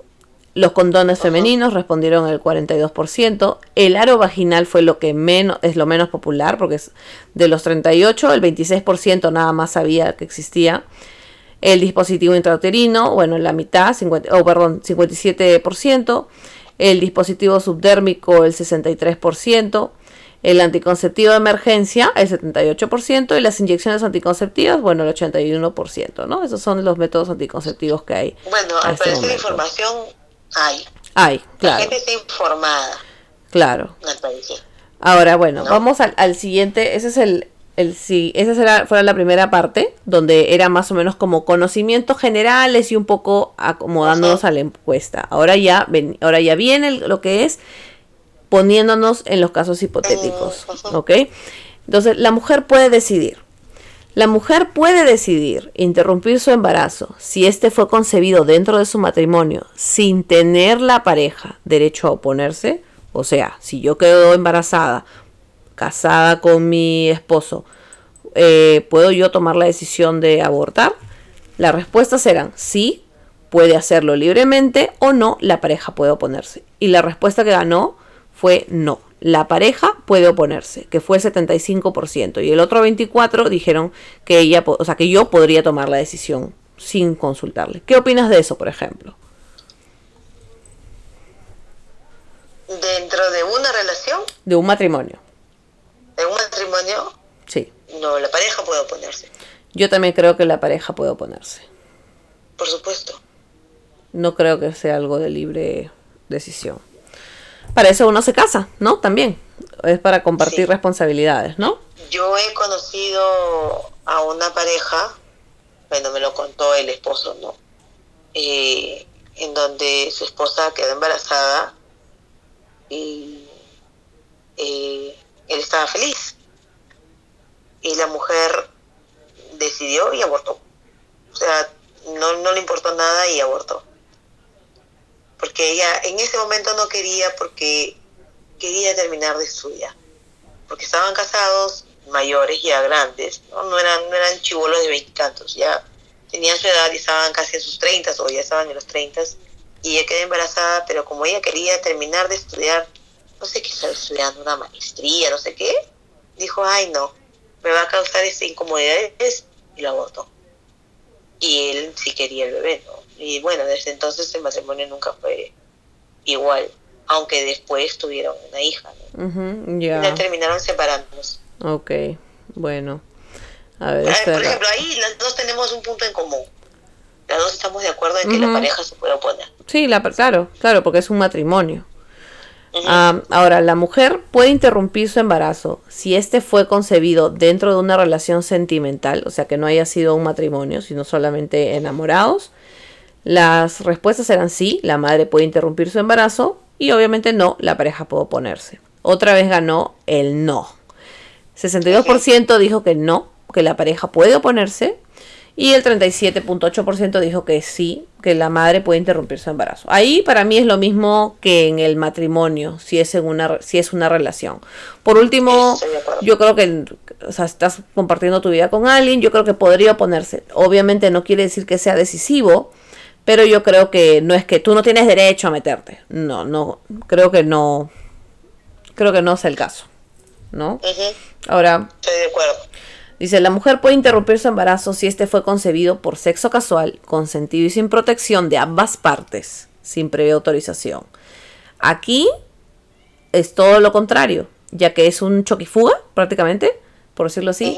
El 61% era sí, perdón, el 61% contestó sí, ella puede interrumpir su embarazo. Y el 38% dijo no, el progenitor puede oponerse. Por ejemplo, aquí, ojo, acuérdate amiga, estamos ya en un caso donde el, aborto ya está aprobado en el Perú para que la mujer decida. Yo sí estoy de acuerdo que si es si no son pareja y es un choque y fuga y sabrá Dios si lo vas a volver a ver, sabrá Dios si te gustó si fue borracha, qué sé yo, yo sí estoy de acuerdo que la mujer pueda tomar esa decisión. Solamente que se la pueda, aclaro, que ella se puede tomar la reserva de esa decisión. Ahí sí estoy de acuerdo. No creo que el progenitor deba meterse. ¿Tú qué opinas? Mm, lo que pasa es que si eso fuera así, siendo nuestro país como es, en el caso de nuestro país obviamente, ¿no? Se prestaría para que esto suceda, pero a cada rato. Para que se desate un libertinaje y un sentido de irresponsabilidad total. Mm, creo que no necesariamente si es que se elige la, si es que se legisla bien, no necesariamente. Pero ya eso hablamos más adelante. Eso ya lo, lo, lo, nos desplegamos más adelante. Ahora, la siguiente pregunta era, si la mujer quisiera interrumpir su embarazo, pero la pareja no desea que se interrumpa, ¿quién debe pagar por el procedimiento médico a sabiendas que igual se va a realizar? Porque obviamente otra vez recordemos que el aborto ya está aprobado. Entonces las, claro, las respuestas eran la madre al 100%, ambas partes, miti miti, y la pareja que se opone a la interrupción paga el 100%. La madre al 100% fue la respuesta prácticamente ganadora. Si la mamá lo quiere abortar, la mamá lo paga. El 30% dijo mitad mitad y la hoy el 16% dijo que la pareja, la pareja que se opone debe pagar el 100%. Personalmente yo digo, el que aborta, el que quiere abortar, si estamos en este caso, para mí la madre debería pagar el 100% de eso porque la pareja no quiere. No, no, no veo por qué debería pagar el papá. O quizá, ¿sabes qué? Quizá podría ser ambas partes. Em, también. Pero yo creo que más la madre al 100%. Sobre todo si es que nos ponemos en un caso, ponte que sea donde es... Ah, como te digo? Si es sexo consentido. ¿Me entiendes? O sea, si fuera sexo casual, así yo creo que sí las dos partes, ¿no? Porque es, es sexo casual, ¿no? O sea, los dos son irresponsables también. Pero si yo creo que son una pareja, yo creo que, que debería pagar más la madre. Y quizá mi, mi opinión va a ser un poco controversial, ¿no? Pero también creo que podría ser ambas partes también. Pero... Pero si es dentro de una relación... Eh y el papá, el progenitor se opone, yo no entiendo por qué él tendría que pagar. Yo pienso igual que tú. Claro, porque tendría que pagarlo. Pero no creo que él deba pagar todo. No, yo no creo que él deba pagar nada. Porque él no quiere. O sea, al él pagar, él estaría aceptando o aprobando algo que realmente no quiere. Entonces sería contradictorio que él diga, no, yo me opongo, pero estoy pagando. Es que, no sería tan contradictorio, porque si es su responsabilidad también, o sea, que ella esté embarazada, ¿no? O sea, también es su responsabilidad. Ella asumir la responsabilidad de criar ese bebé y ella no. Eh, no, pero es que la responsabilidad de la protección, o sea, pero por eso te digo, puede ser para mí al 100% o puede ser miti miti, porque si, porque cuando está en una relación de pareja, tú a veces no te cuidas, ¿no? Entonces, a veces porque tú crees que ahorita no estoy ovulando, no, no voy a quedar embarazada, la relación fue hace dos días, o te estoy paso piola, pero luego, ¿qué tal que quedas embarazada? ¿No? O sea, la, responsabilidad es, del, es de los dos, pero el, la pareja dice, oye, pero qué lindo, ¿no? Yo quiero tener un hijo, qué sé yo, y la mamá dice, no, estás huevón, ¿no? Ya, por eso te digo, yo estoy entre, entre que la mamá, o dependiendo de la situación, dependiendo de la situación, ambas partes deben pagar mitad mitad pero dependiendo. Pero si la situación que se plantea el papá quiere tener al bebé, ¿por qué él tendría que pagar para que asesinen a su bebé? No, no, no. O sea, yo voy dependiendo de cómo se generó el embarazo. O sea, el, em, acá dice, no, pero la pareja no desea que se interrumpa. O sea, la pareja no desea. Yo creo que ambas partes deben pagar dependiendo en cómo se llegaron a tener las relaciones sexuales. ¿Me entiendes? O sea, si es que todo es, depende, como te digo, si la mujer dijo, oye, ahorita no voy a quedar embarazada porque estoy, que se me fue la regla recién, y, pero están dentro de una relación. Entonces queda embarazada y el pata no quiere que su mujer o su novia aborte. Entonces, pero la mujer quiere abortar, entonces yo diría, este, si quieres abortar, si quieres abortar, págalo tú, págalo tú. Exacto. Pero, eh, pero también, si fuera que mm, él pudo haberse cuidado, porque ella estaba así realmente en una, en una edad, o perdón, en unos días que sí podía quedar embarazada, ya la responsabilidad al final es de los dos, ¿no? Porque no fue un bebé planeado. Es, es una, es una de esas cosas que... pero está bien, pues, o sea, yo entiendo ese, esa circunstancia, pero una vez más, a pesar de saber eso, y el hombre quiere tener ese bebé, quiere cuidar ese bebé, quiere ver nacer a su bebé, quiere tener un hijo, quiere ser padre, y ella le está negando la oportunidad de tener un hijo con ella, que ya está ahí inseminado en su cuerpo, porque él tendría que pagar para que asesinen a su bebé. Mm.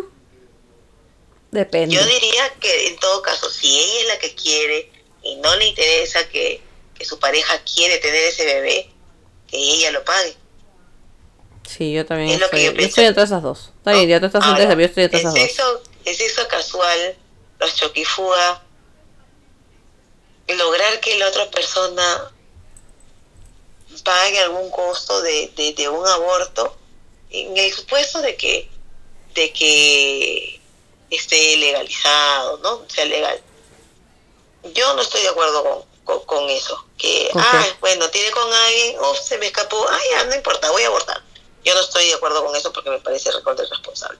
Pero si se da, está el caso, está ahí la opción y, y es la situación, está bien difícil que alguien que ha sido solamente un choque y fuga, primero te haya dado un número correcto, segundo que tú tengas como que acceso a, ubicarlo y meterle no pero, pero obviamente ya pero obviamente si no tienes cómo comunicarte obviamente lo tiene que pagar la persona que quiere o sea la mujer que va a querer abortar lo tiene que pagar. eso voy pues no, eso, eso, es obvio eso es obvio y, y, también te expones a que imagínate que, que, que careas a esa persona no ya tuviste tu choque y fuga y, y, te encuentras logras ubicar a esa persona y dices sabes qué estoy este embarazada y el hijo es tuyo qué es lo primero que te va a decir el hombre no es mío ¿Cómo sabes que es mío? Si conmigo te acostaste rápido, te puedes acostar así de rápido con cualquiera. Sabrá Dios con cuántos te habrás acostado. ¿Sí o no? Ah, no, claro, sí, sí, hay muchos hombres que responden así. A que te, tratan, te expones a que te traten así. O sea, si has sido un choque y fuga y quieres abortar y es legal, vas a tener que asumirlo tú sola, ¿no? Porque en esa sociedad vivimos. No, somos mm. un país machista, desgraciadamente, horriblemente, pero es la realidad, no es la realidad, es la realidad del continente, diría yo, ¿no? por lo menos de América del Sur y Centroamérica. Desgraciadamente. Bueno, siguiente pregunta. Bueno, vamos con la siguiente pregunta que es, si la mujer se niega a abortar y desea tener al bebé, o sea, estamos viendo un caso donde ella va a desear tener al bebé. Ay, perdón, ya. A ver, este... Ahora, seguimos con la siguiente pregunta. Es, si la mujer se niega a abortar y desea ella tener al bebé, las opciones para marcar eran, el padre tendría solo deber de hacerse cargo hasta el nacimiento del bebé, o sea, estamos hablando del caso anterior, por ejemplo, ¿no? O sea, este, relacionando los casos. El padre tendría deberes completos de como, de como lo estipula la ley, el padre podría renunciar a sus deberes por completo, o sea, si él quisiera, o la madre tendría que asumir la responsabilidad sí o sí al 100% del embarazo y en adelante, ¿no? Entonces, hay 36 personas que respondieron a esta pregunta y de las 36, el 69% dijo el padre tendría deberes completos de como lo estipula la ley. O sea, te da la razón en lo que tú hablabas en el anterior. O sea, si es que él no desea, o perdón, disculpa, o sea, él, si el papá quiere tener al bebé, entonces él podría querer este, hacerse, poder hacer, él podría hacerse cargo de este niño, ¿no? Pero si la mamá, en este caso, ya, entonces esas son las opciones. Si la mujer se niega a abortar y desea tener el bebé, aquí en estas respuestas de 36, el 60, de 36 respuestas, el 69% dice que el padre debería hacerse cargo completamente del bebé. ¿Tú qué opinas? Yo creo que depende también de la situación. Si fuera ah, por ejemplo, a ver, acá dice, en la respuesta dice, en el desarrollo de la pregunta, o, sea, o de la, no de la pregunta, en el, desarrollo de este set de preguntas dice, ambos pueden decidir. Recordemos que es un caso hipotético, la, la, la. Si una mujer queda embarazada a causa de sexo casual, consentido y sin protección, pero no, ambos no se encuentran en la situación económica ni sentimental para sobrellevar la responsabilidad, una de las partes propone el aborto y la otra se niega. Habiendo tiempo suficiente y libertad para abortar, se le plantea la siguiente pregunta y es la que ya les leí, ¿no? Yo creo que si es sexo casual, el padre en esta, en ese tipo ya de, legislación, yo creo que el padre no tendría que hacerse cargo. No creo que te, porque ya tiene la mujer la decisión de abortar o no. Y acordémonos que no es su pareja. Es solamente un sexo casado, un choque fuga. ¿Ya? Entonces, si esta mujer tiene la, la, el poder de, de abortar, porque es un niño que que viene, pues obviamente no fue planeado, qué sé yo. Entonces yo creo que el padre, al ser choquifuga, y ella también tener la, la, posibilidad de decidir si quiere abortar, porque para eso es que quieren también el, ¿no? la libertad de abortar, ¿no? Para obviamente evitar tantos niños que no quieren, o abortos este, eh, ilegales que, obviamente ponen en riesgo a la mujer, ¿no? Yo creo que el padre también eh, no debería tener este deberes como lo estipula la ley el día de hoy en la realidad. Pero sí creo que debería tener la posibilidad de hacerse cargo si quiere, pero también creo que debería hacerse cargo de la madre hasta el nacimiento del bebé, por lo menos, porque al final es su hijo y los dos lo han, o sea, lo han procreado, pero si es la que decide no abortarlo, entonces el padre de todas maneras debe tener una responsabilidad, que para mí sería, nace el bebé, o sea, hacerse cargo de la hasta que nazca el bebé y quizá un poco, o sea, todo lo que es al menos el bebé pequeño, ¿no? Pero si no quiere visitas, no quiere nada, o sea, yo creo que no, no tiene por qué, si no lo va a querer, más va a ser para mí un daño psicológico para ese niño. Ya. Pero estamos hablando de que se hace cargo económicamente también. Claro, de todo. O sea, el padre tendría deberes completos de como le estipula la ley. Deberes completos. claro.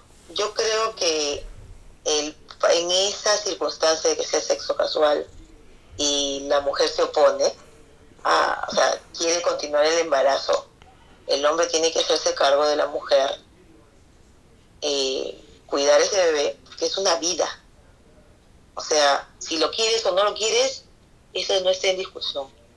Eso no es lo importante ni, ni lo definitivo para decidir sobre esa vida.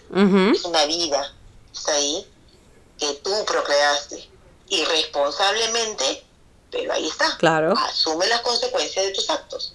O sea, el, el eximir a una de las partes de una responsabilidad es decirle, tú puedes hacer esto cuantas veces quieras. No tienes que hacerte cargo de las consecuencias de tus decisiones o de los efectos de tus decisiones. Decidiste tirar por la rechura, eso tiene consecuencias. Si tú no las, eh, o sea, permitirles, o sea, legalizar que se puedan eh, deslindar de esa responsabilidad, es permitirles ser irresponsables, es decirles, ser inconsecuente está bien. Eh, mira, es que ese es el problema cuando uno quiere hacer una ley como esta. También tienes que el legislar, tienes que legislar sin que nada se te escape. Porque yo, por ejemplo, yo podría decir, exacto, yo podría decir, el padre puede, en todo caso, en todo caso podría decir, el padre, mi respuesta sería, el padre podría renunciar a sus deberes por completo. Podría. Yo creo que debería de ser la madre podría eximir al padre de la responsabilidad. No, no, no, no, porque qué tal si el padre sí quiere hacerse cargo, no le puedes negar al padre tampoco. Ya ves por qué es complicado legislar, por qué sería complicado legislar, pero en este caso si, si ya el si ya el legislador hace una O sea, escucha, tu ajá. pregunta es en el caso de que él no lo quiera tener. Tu pregunta es en el Ah, de ya, claro, no claro, ya, claro, ah, ya, ya, claro, si la mujer, En ese caso, ya, ok, la, tienes razón. la mujer podría tener la potestad de eximir al hombre y decir, pero no lo quieres, no importa, yo me hago cargo. Ya, claro, entonces ahí, pero ahí entonces el padre, bueno, ya lo chotean, lo chotean, ya lo liberan. Ya, claro, entonces ese sería lo, entonces sería la última, la madre tendría que asumir, bueno, no tendría, no, no sería la, la tendría que asumir, pero sí, es podría, la madre podría eh, Eximir al padre de la responsabilidad, pero yo creo que en todo caso mi respuesta sería el padre podría renunciar a sus deberes de visita. Porque nadie, o sea, porque obviamente yo no quisiera al menos que mi hijo esté con, o sea, tenga un padre que no lo quiere y todavía cuando haga yo em, los procesos de, de alimentos o de o juicios de, de familia, tengo que exigir las visitas. No quisiera yo visitas de una persona así. Con que sea a cargo económicamente, yo creo que sería suficiente. Es que cuando tú hablas de los deberes, hablas de todos los deberes. Exacto, por Entonces, eso. si, le- si lo eximes de, de un deber, lo, estás- lo tienes que eximir de todo. No, por eso te digo por completo. O sea, a ver, te leo. El padre podría renunciar a sus deberes. Podría. O sea, yo te entiendo tu respuesta. Yo estoy hablando de la mía. ¿Sabes qué? Ok, voy a renunciar a, a no, no, no deseo verlo. Porque no es algo que yo deseo. Me tengo que hacer cargo de mi responsabilidad. Bueno, pues claro, se tiene que hacer cargo, ¿no? Eh, Pero no, este, pero no deseo verlo al niño. Entonces aquí definitivamente la que ganó es que el padre debería hacerse cargo por Claro. completo.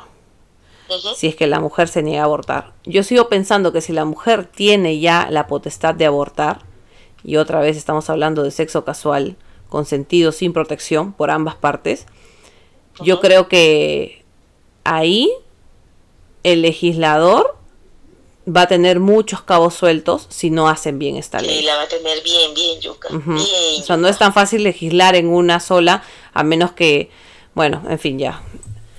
Eh, a ver, habiendo quedado claro que la mujer podría abortar sin permiso del padre en una situación de sexo casual, si el padre desea conservar al bebé, la madre podría renunciar a sus deberes como madre, el padre debe renunciar a sus derechos, el padre debe hacerse cargo de la madre también, o sea, embarazada obviamente.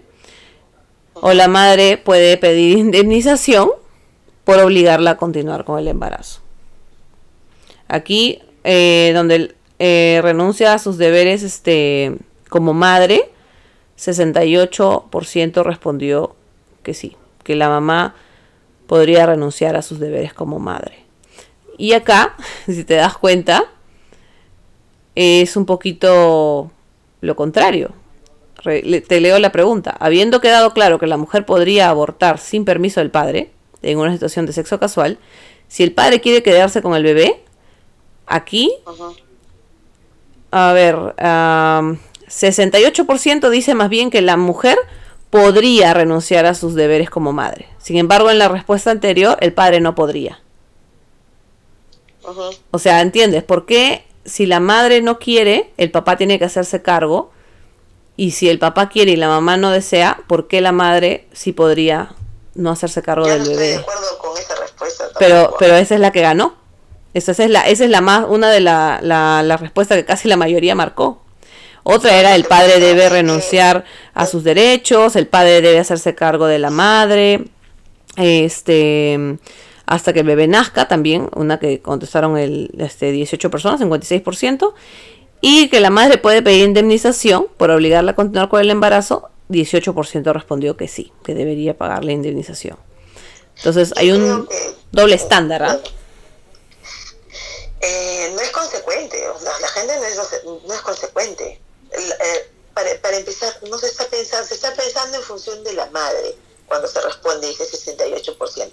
No se está pensando en función del niño, que es el bien superior al cual la ley va a proteger antes que cualquiera de los otros dos. O sea, es el objetivo primario de la ley en cuanto a temas de familia, a temas de hijos y padres, todo esto, el bien superior es el niño.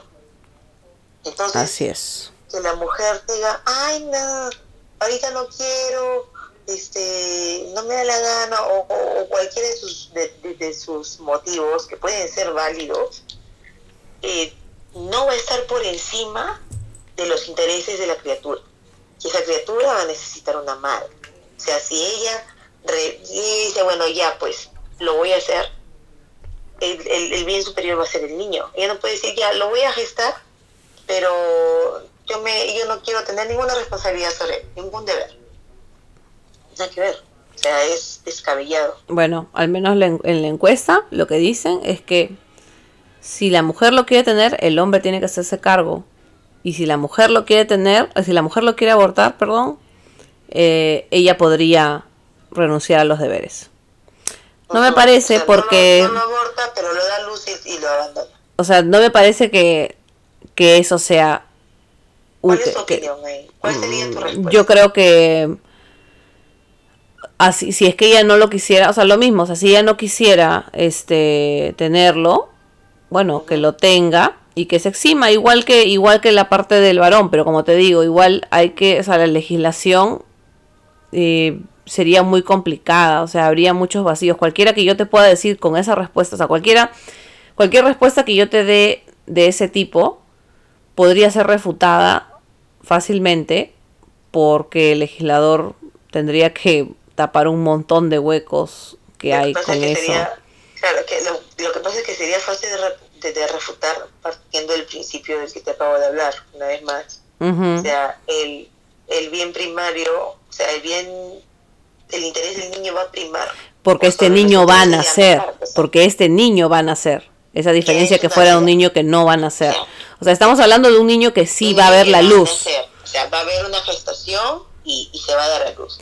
Yo lo que creo es que el padre debe de hacerse cargo de la madre durante todo el embarazo, porque le interesaba en que ese niño nazca él. Por eso, por ejemplo, yo creo que sí debería, o sea, ahí, por eso te digo, yo creo que el aborto Pero sí debería Mm. ser aprobado para que se eviten estas cosas. Pero es, no. pero la legislación sería muy complicada, es muy delicada. yo De que todas que se maneras. tiene que invertir más en educación. Claro, pero estamos hablando ya, eh, eso es a largo plazo, ¿no? A ver, luego dice, ¿no? ¿Qué opina usted? El aborto gratuito a una mujer que llega sin una denuncia por violación o diagnóstico de peligro por su embarazo debería ser cubierto por el Estado solo una vez y luego ya debería ser cubierto por los interesados. Las respuestas eran solo una vez y la otra de- era debería ser cubierto cuantas veces pueda. Obviamente, como tú eh, me comentaste, tú no estás de acuerdo con ninguna de las dos. ¿No? Sí, yo no respondí esa pregunta. Claro. Yo creo que, o sea, prácticamente estamos hablando si fuera por irresponsabilidad, ¿no? Ujú. ¿Podría una persona tener acceso a un, a un este, aborto gratuito? O una sea, vez, yo creo que una vez sí. Imaginando que el aborto es legal, Claro, ajá, claro. yo creo que, pues por eso te digo, el, el que sea gratuito haría que la gente tenga, tenga esa opción de, bueno, si no me funcionó, el día siguiente, no me puse condón, no tomé mi pastilla, no me puse ningún, no estoy usando ningún método anticonceptivo, ah, no importa, me lo bajo y ya. Estás matando a una persona, de todas maneras. Yo creo que sí, que sí debería ser una vez, pero yo sí creo que debería haber también un tipo de sanción. Eh, pero una sanción, eh, digamos, administrativa. Yo creo que una persona sin, o sea, por irresponsabilidad, una pareja por irresponsabilidad, quede embarazada, lamentablemente la que se va a practicar el aborto es la mujer, tristemente. ¿no? Tristemente sí o sí va a ser la mujer. Pero yo creo que la pareja o la mujer que se practique un aborto tienen que hacer mínimo, en mi opinión, un servicio comunitario, este, para que, para que entiendan que no es tan fácil, o sea, decir, ok, voy a tener un hijo, o perdón, voy a tener sexo sin cuidarme y luego voy a quedar embarazada, ok, esta vez te va a salir gratis, va a ser un aborto seguro, pero ¿qué pasa si lo vuelves, si vuelves a cometer este error? ¿Me entiendes? O sea, no, necesitamos que aprendas, necesitamos que te eduques, que vayas a, tienes que ir, por ejemplo, estás obligada, ahora sí, por ejemplo, en este, en este caso, yo sí diría, después de este aborto, estás obligada a dentro de 3, 4 meses, cuando ya estés mejor, vayas a una, a un, a un este centro de salud para que te eduquen con respecto a la a, las, a los métodos anticonceptivos, tienes que poner tu método anticonceptivo, una carta, compromiso, una carta compromiso, una cosa así, ¿me entiendes? Ya, ¿qué pasa si dentro de esos 3, 4 meses vuelve a tirar y vuelve a salir embarazada? Pues ya no. Y vuelve a abortar, o vuelve a querer abortar. Pues ya no, por eso yo por eso te digo, yo estoy de acuerdo que sea una, una vez, nada más. Yo creo que sí, si el aborto fuera legal y una persona por descuido, estamos hablando de que no es una violación, por violación debería, porque es un costo de todas maneras. Es costo de material, costo de la anestesióloga, costo de, separación de quirófano, costo de honorarios del doctor, honorarios de los técnicos, las enfermeras. Es un costo que va a asumir el Estado por tu arrechura, porque no sabes tener las piernas cerradas, no sabes chatear al pata, no sabes decir que no, no sé, no sabes cuidarte, el otro pata no sabe cuidarse, no sabe cuidarte, tu pareja. No. Yo creo que sí si, si eso le va a generar, o sea, vamos a, el, Estado va a asumir un costo por cada irresponsable. ¿Sabes cuánta gente tira sin cuidarse? ¿Cuánta gente borracha chapa, le saca la vuelta al enamorado? Claro, pero por eso, exactamente, pero por eso cuando se legisla hay también unas, hay unas consecuencias. Por eso te digo, si fuera así, las consecuencias sería no, pero escúchame, pero la... Claro, obviamente sale de los impuestos, igual que la comida de los presos y todo. Pero lo que yo voy es que si hay una, si hay este, una legislación que dice después de un aborto gratuito a una persona, ¿no? Este tiene que sí o sí llevar un curso de, de métodos anticonceptivos y tiene que hacer horas comunitarias en un albergue donde voy a cuidar niños, o sea, tiene que haber una consecuencia, porque una vez más, esto es a largo plazo. Lo que es la educación es a largo plazo. Entonces, si es que esta persona ya llegas, ok, firma, tienes que firmar acá porque te vamos a realizar un aborto gratuito porque no tienes, no has traído una denuncia por violación, ni, ni, ni tu bebé corre peligro. Entonces, mediante este documento, tú te comprometes, no como una declaración jurada, te comprometes a que vas a ir al curso de, ah, o perdón, al, al, centro médico para llevar la charla de métodos anticonceptivos, que puede ser como cuando uno... Estamos hablando del papá, o sea, si está la mujer, porque no encuentra el papá, tiene que ir la mujer sola. Y si es la pareja, tiene que ir la pareja también. O sea, si fuera la pareja, los dos tienen que hacer lo mismo. ¿Me entiendes? Ahí hay cualquier cantidad de aristas que se dejan, se dejan en el aire. De verdad, qué tema para más interesante, porque ¿qué pasa si va la mujer sola y dice que es un choque y fuga, pero en realidad es hijo de su pareja y la pareja sí quiere tenerlo? Pero ella va, se acerca sola y está mintiendo ¿Cómo sabes que efectivamente fue sexo casual, que no conoce al padre o, que la pareja está de acuerdo? ¿Cómo lo sabes? Y en todo caso, ¿por qué tendría que ser sancionada la mujer si ese hijo fue hecho por dos personas?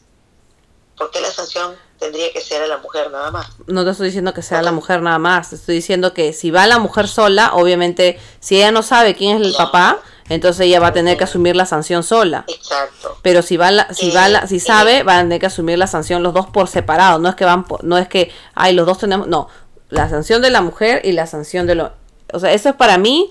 ¿Qué hago yo con eso? Yo hago que cuando yo diga, ok, se va a aplicar el aborto, pero va a haber una sanción para quienes lo tengan de manera, para quienes tengan sexo y queden embarazados de manera irresponsable y luego quieran acceder a ese aborto por cualquier motivo, porque lo merecen, por lo que sea, pero va a haber una sanción no que no va, que no este no es como mm, educativa, por decirlo así. Va a ser una acción educativa, donde van a llevar un curso de anticonceptivos, van a tener acceso a que se coloquen anticonceptivos, porque tú puedes decir, ok, todo esto le cuesta al Estado, ¿no? Le cuesta la sala, le cuesta la operación, le cuesta todo, pero de repente es más barato practicar un aborto que tener tantos niños en, en los albergues del Estado. Es más barato realizar un aborto que tener niños y mantenerlos tanto tú tiempo. sabes que hay niños en albergues del Estado, no solamente porque los abandonan, sino porque sus mamás o sus papás están en las cárceles. Tú sabes eso. Hay hasta cierta edad, sé que hasta cierta edad se les per- hasta cierta edad se permiten que los niños estén con las mamás en, lo- en las Sí, cárceles y luego después ya se van a los albergues. Pero lo que Sí, voy es que dos años y luego se van entre a 2 los y 5 albergues. años, sí, pero lo que voy es que no, o sea, como te digo, es más barato de todas maneras practicar un aborto que mantener un niño tres años, ponte, tres albergue. años en un albergue. O sea, tú me puedes decir, pero todo eso cuesta, sí, pero el, la posibilidad de que ese niño sea abandonado también es un costo para el Estado. Si, si se diera la ley, como tú dices, y, se, y, y el aborto fuera gratuito o subsidiado por el Estado, los abortos serían, no sabes, el, el, el margen de aborto subiría como la espuma, amiga. Te lo digo así. Yo no creo, y se daría con mayor no creo. incidencia, yo sí creo, y se daría con mayor incidencia en niñas menores de edad. ¿sabes por qué yo no creo? Porque, digo, porque se tiene que... provincia. Porque se, mira la. Porque tú tienes que mirar en otros países donde el aborto es legal. Si es que el aborto cuando se legalizó subió como la espuma.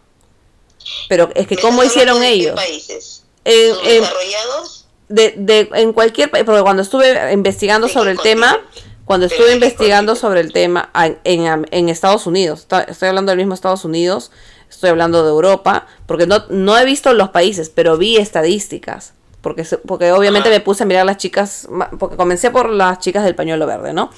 Entonces, por, por ahí empecé. Entonces, no te puedo decir que no va a subir, pero te puedo decir que no va a subir como la espuma. O sea, según, según, según, no te estoy, no te estoy dando, yo no te estoy poniendo mis manos al fuego, ¿ah? pero según los, cómo, cómo se, mm, digamos, cómo se ha visto el, el aborto ilegal. Según los márgenes que hay a nivel mundial. Exacto, o sea, cómo se ve, averiguar. cómo se ve como cuando era antes de aprobar y después de aprobar, cómo se hizo, por eso te repito, cómo se No, legisla. No, escúchame, ¿cómo se legisla? O sea, ¿cómo, no, no solamente es, ok, mañana el aborto va a ser gratuito y se acabó, no. Campaña de prevención, campaña de educación, todo eso hace que no suba justamente como tú dices, como la espuma. O sea, no va a subir como, no va a subir como la espuma si realmente se hace una buena legislación con políticas de prevención y con Mi- políticas mi- de educación. mi- claro. Vamos a ver si los políticos quieren invertir tiempo y plata en eso. Los que legislan en este país. Que cada uno ve por la suya. Desgraciadamente, estamos en un país con unos legisladores que dan vergüenza, verdad. Y- Pero son, lastimosamente, lo que los mismos peruanos han elegido. Estamos hasta las patas. Mi, mi opinión sería que eso que tú estás diciendo, que, que se haga después de, o sea, el aborto es legal, después de hacerte un primer aborto, tienes que tomar sí o sí de ley y cuanto antes esta charla, darle un tiempo máximo para que se persone en un centro de salud a, a recibir esa charla y que luego haga trabajo comunitario. Pero, de todas maneras, que el aborto no sea gratuito.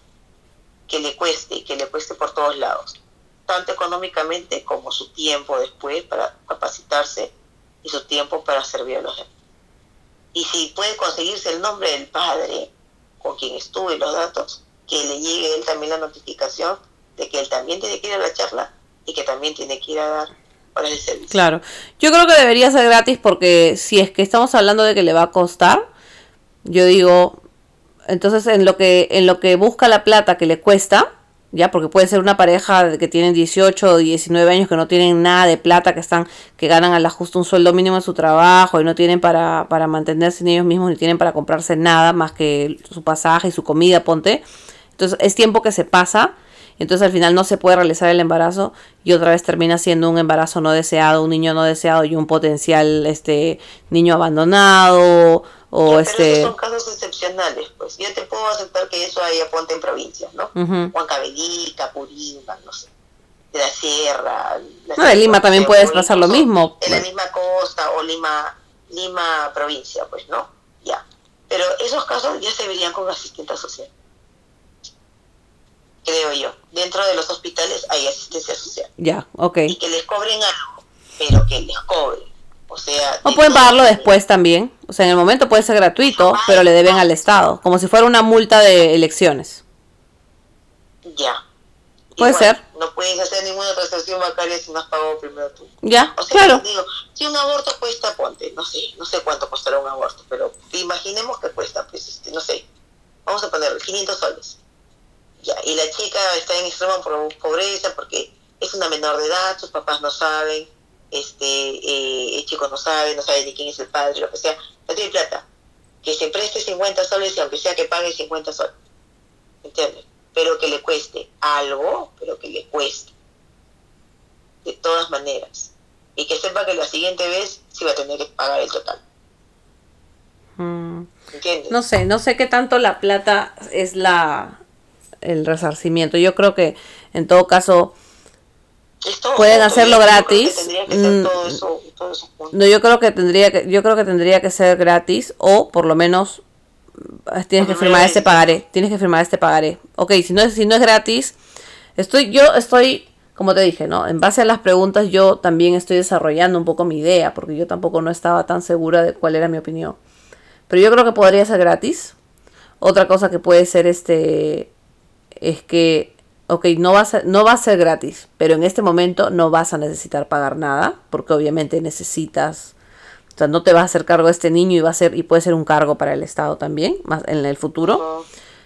Eh, pero de todas maneras para mí es una obligación ir a, a una charla sobre anticonceptivos, sobre niños, una Un charla psicológica, así como cuando los borrachos que manejan tienen que hacer un curso de no sé cuántas horas eh, para poder tener su bebé, su brevet o alguna cosa así, igualito, igualito, porque hay métodos anticonceptivos, hay.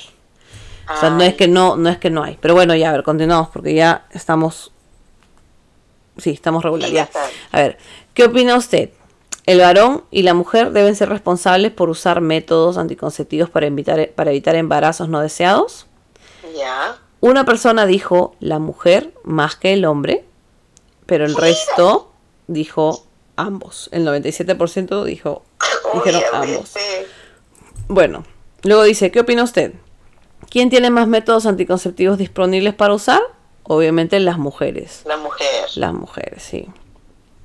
Entonces, eh, creo que queda claro que las mujeres definitivamente tenemos más métodos anticonceptivos para usar. Eso no es que no es lo que opinan, sino en base a toda la lista de métodos anticonceptivos que, que presentamos más adelante, es un hecho de que las mujeres, o sea, pueden utilizar, o sea, a las mujeres hasta pueden cargar condones, ¿ya?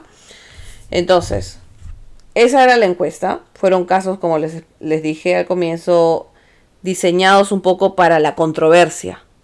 ¿Por qué? Porque al, al aprobar el aborto, no se puede aprobar simplemente porque, ok, el aborto está aprobado. Tiene que haber un montón de desglose.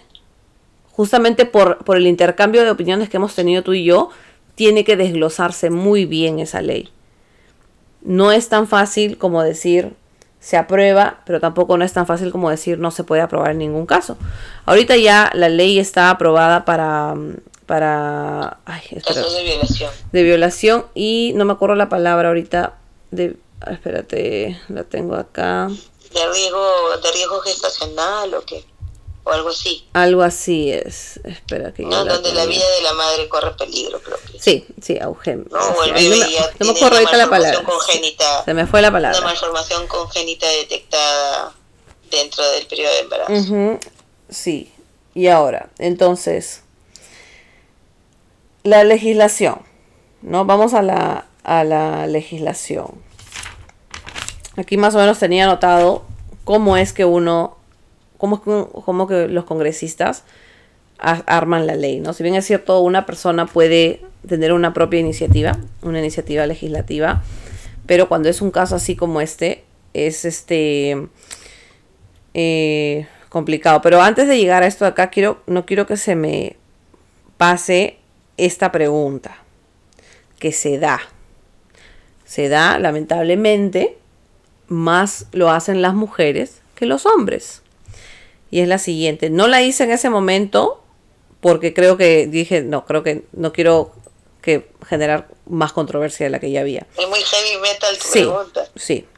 ¿Qué pasa si una mujer se embaraza para amarrar al hombre? Como por ejemplo, para que no me digas no, pero si no se cuida.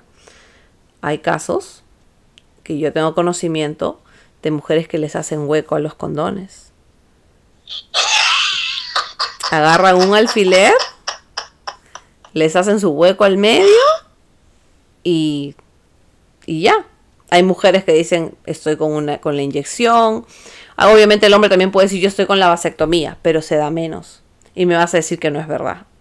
No me puedes decir eso, porque hay mujeres que dicen, "No, sí, estoy con la inyección, estoy con las pastillas, este eh, no te preocupes, mi amor." O sea, también estás en un ambiente de, de confianza. O sea, si es tu pareja y tu pareja te está diciendo, no, mi amor, me he puesto mi inyección, no, mi amor, estoy con mis pastillas, y luego resulta que te engaña y a propósito te quiere chantar un hijo, ¿qué se hace ahí? ¿Qué puede hacer el hombre? A ver, para empezar, si son pareja. Claro, obviamente si estamos hablando... En un ambiente de confianza. Ujú, ¿Por qué? O sea, yo me preguntaría, ¿por qué tu pareja? Estamos hablando de la mujer, ¿no? En el caso de la mujer, ¿por qué la mujer tendría que hacer esas escondidas si estás, si es tu pareja? O sea, tendrías que conversar con él de, sobre tu deseo de ser madre. Pero ponte que solo lo quiere amarrar, ponte que solo lo quiere amarrar. a la pareja. Bueno, el tiro le va a salir al- por la culata porque lo único que va a hacer es amarrar su vida a la de su bebé. Porque va a tener que hacerse cargo de ese bebé y ese bebé no va a ser bebé toda la vida. Ese bebé va a crecer y va a tener más necesidades. más Claro, pero eso sería en el caso que nazca, pero en el caso de que de que el niño está ahí y el papá, o sea, podría decir, no lo puedes tener porque me engañaste, o sea, ¿por qué? O sea, si el aborto se aprueba, ¿no? Ponte que el aborto se aprobara ya como lo dijimos hace un rato. ¿por qué el papá ahí no podría pedir que se anule, o sea, que, que ese, ese, ese embarazo se interrumpa?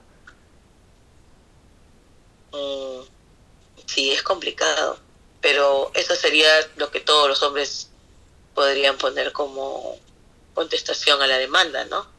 No, yo no sabía, ella me engañó, ella sabía que yo no quería un bebé.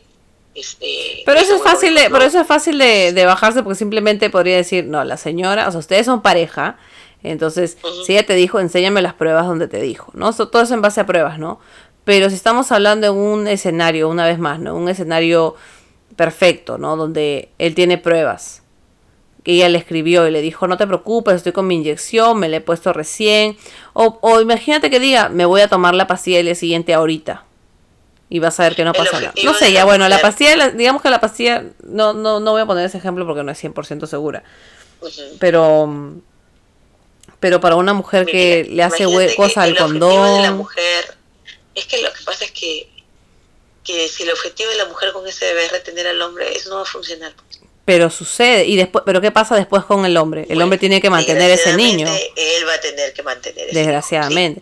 Ahí, Porque por ejemplo, hijo. yo creo que... Pero- Dime. sí. Ah, Pero, pero es que estamos viendo al hijo como, pucha, como, como algo, bueno, obviamente no deseado, pero como un bulto, una carga, y es una persona.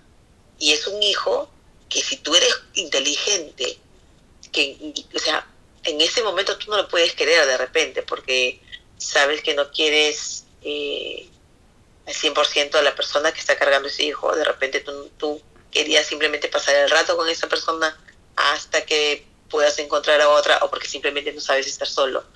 Pero ese hijo va a crecer y como te digo, si tú eres inteligente, lo mejor que puedes hacer con ese hijo que ahorita no deseas es conocerlo y empezar a quererlo, porque sí o sí va a quedarse en tu vida.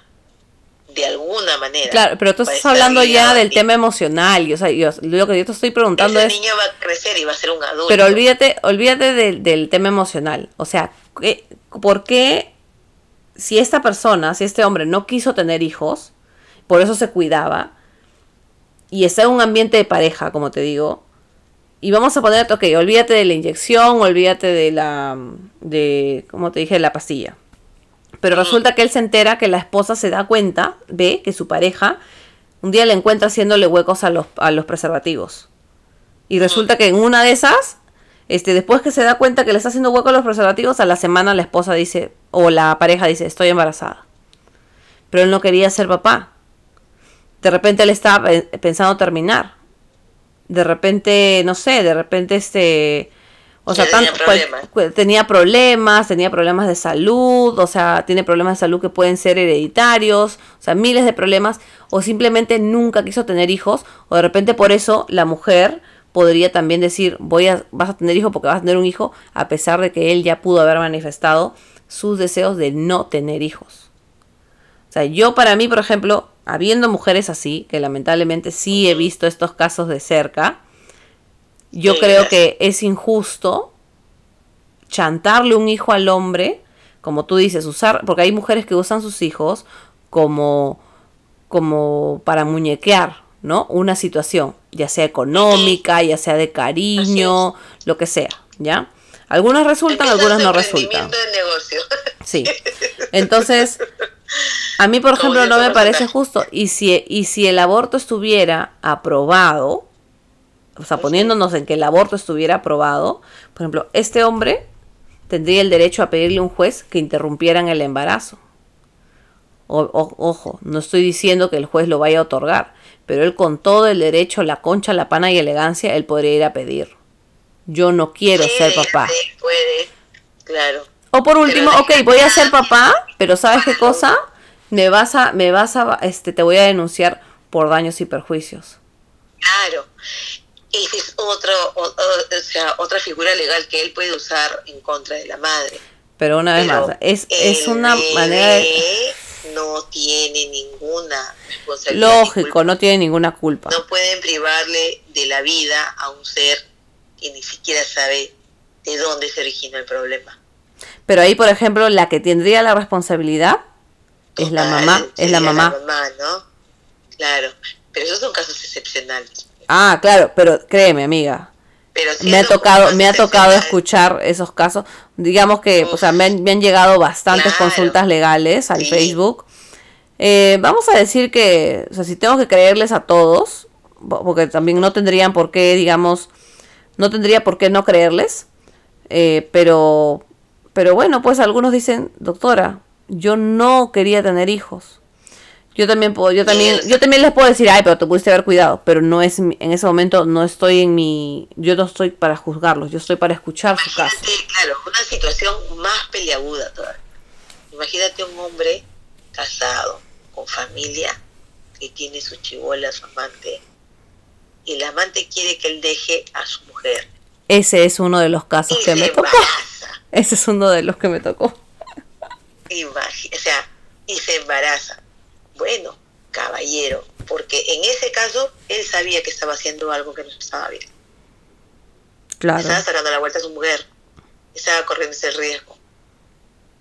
¿Entiendes? Y ninguna mujer quiere compartir a su hombre. Claro, y ahí digamos ya no hay la confianza de pareja, porque o sea, lo que yo iba con esto acá, la confianza de pareja es que es tu Y- enamorado, y tu ahora- pareja, ahí es como la otra. Desde el momento, desde el momento en que un hombre se mete con una mujer que acepta que él tenga una vida familiar con otra mujer, que está casado con otra mujer, le pertenece supuestamente legalmente a otra mujer.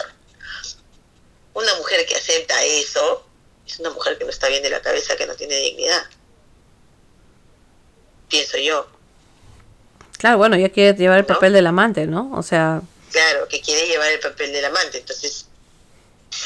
Pero cuando ya sí, amante quiere pasar a tener hijos, quiere decir que él ya no, no quiere Pero, ser la o- O amante. hacer la, o hacer la señora, pero él no quiere.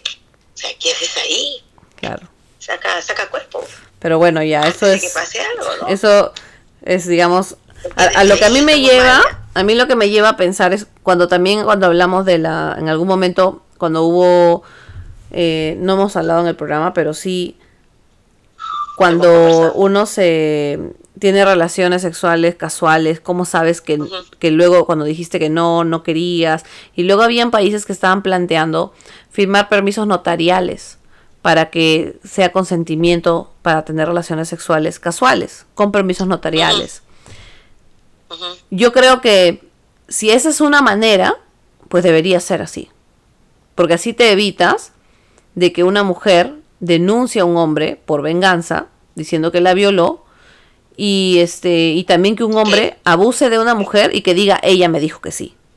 hay, casos, hubo un caso hace, hace dos años creo, de una chica que estaba en un taller de actuación eh, y la chica supuestamente tuvo una relación con ese actor, con ese profesor de actuación, que era un... O sea, la chica ah, ya, ya, ya, 20 años. Ya, sí, sí, sí. Y el profesor era un poco mayor que ella. Y este y luego él termina con ella la relación y ella luego sale diciendo de que él la violó. La violó, ajá.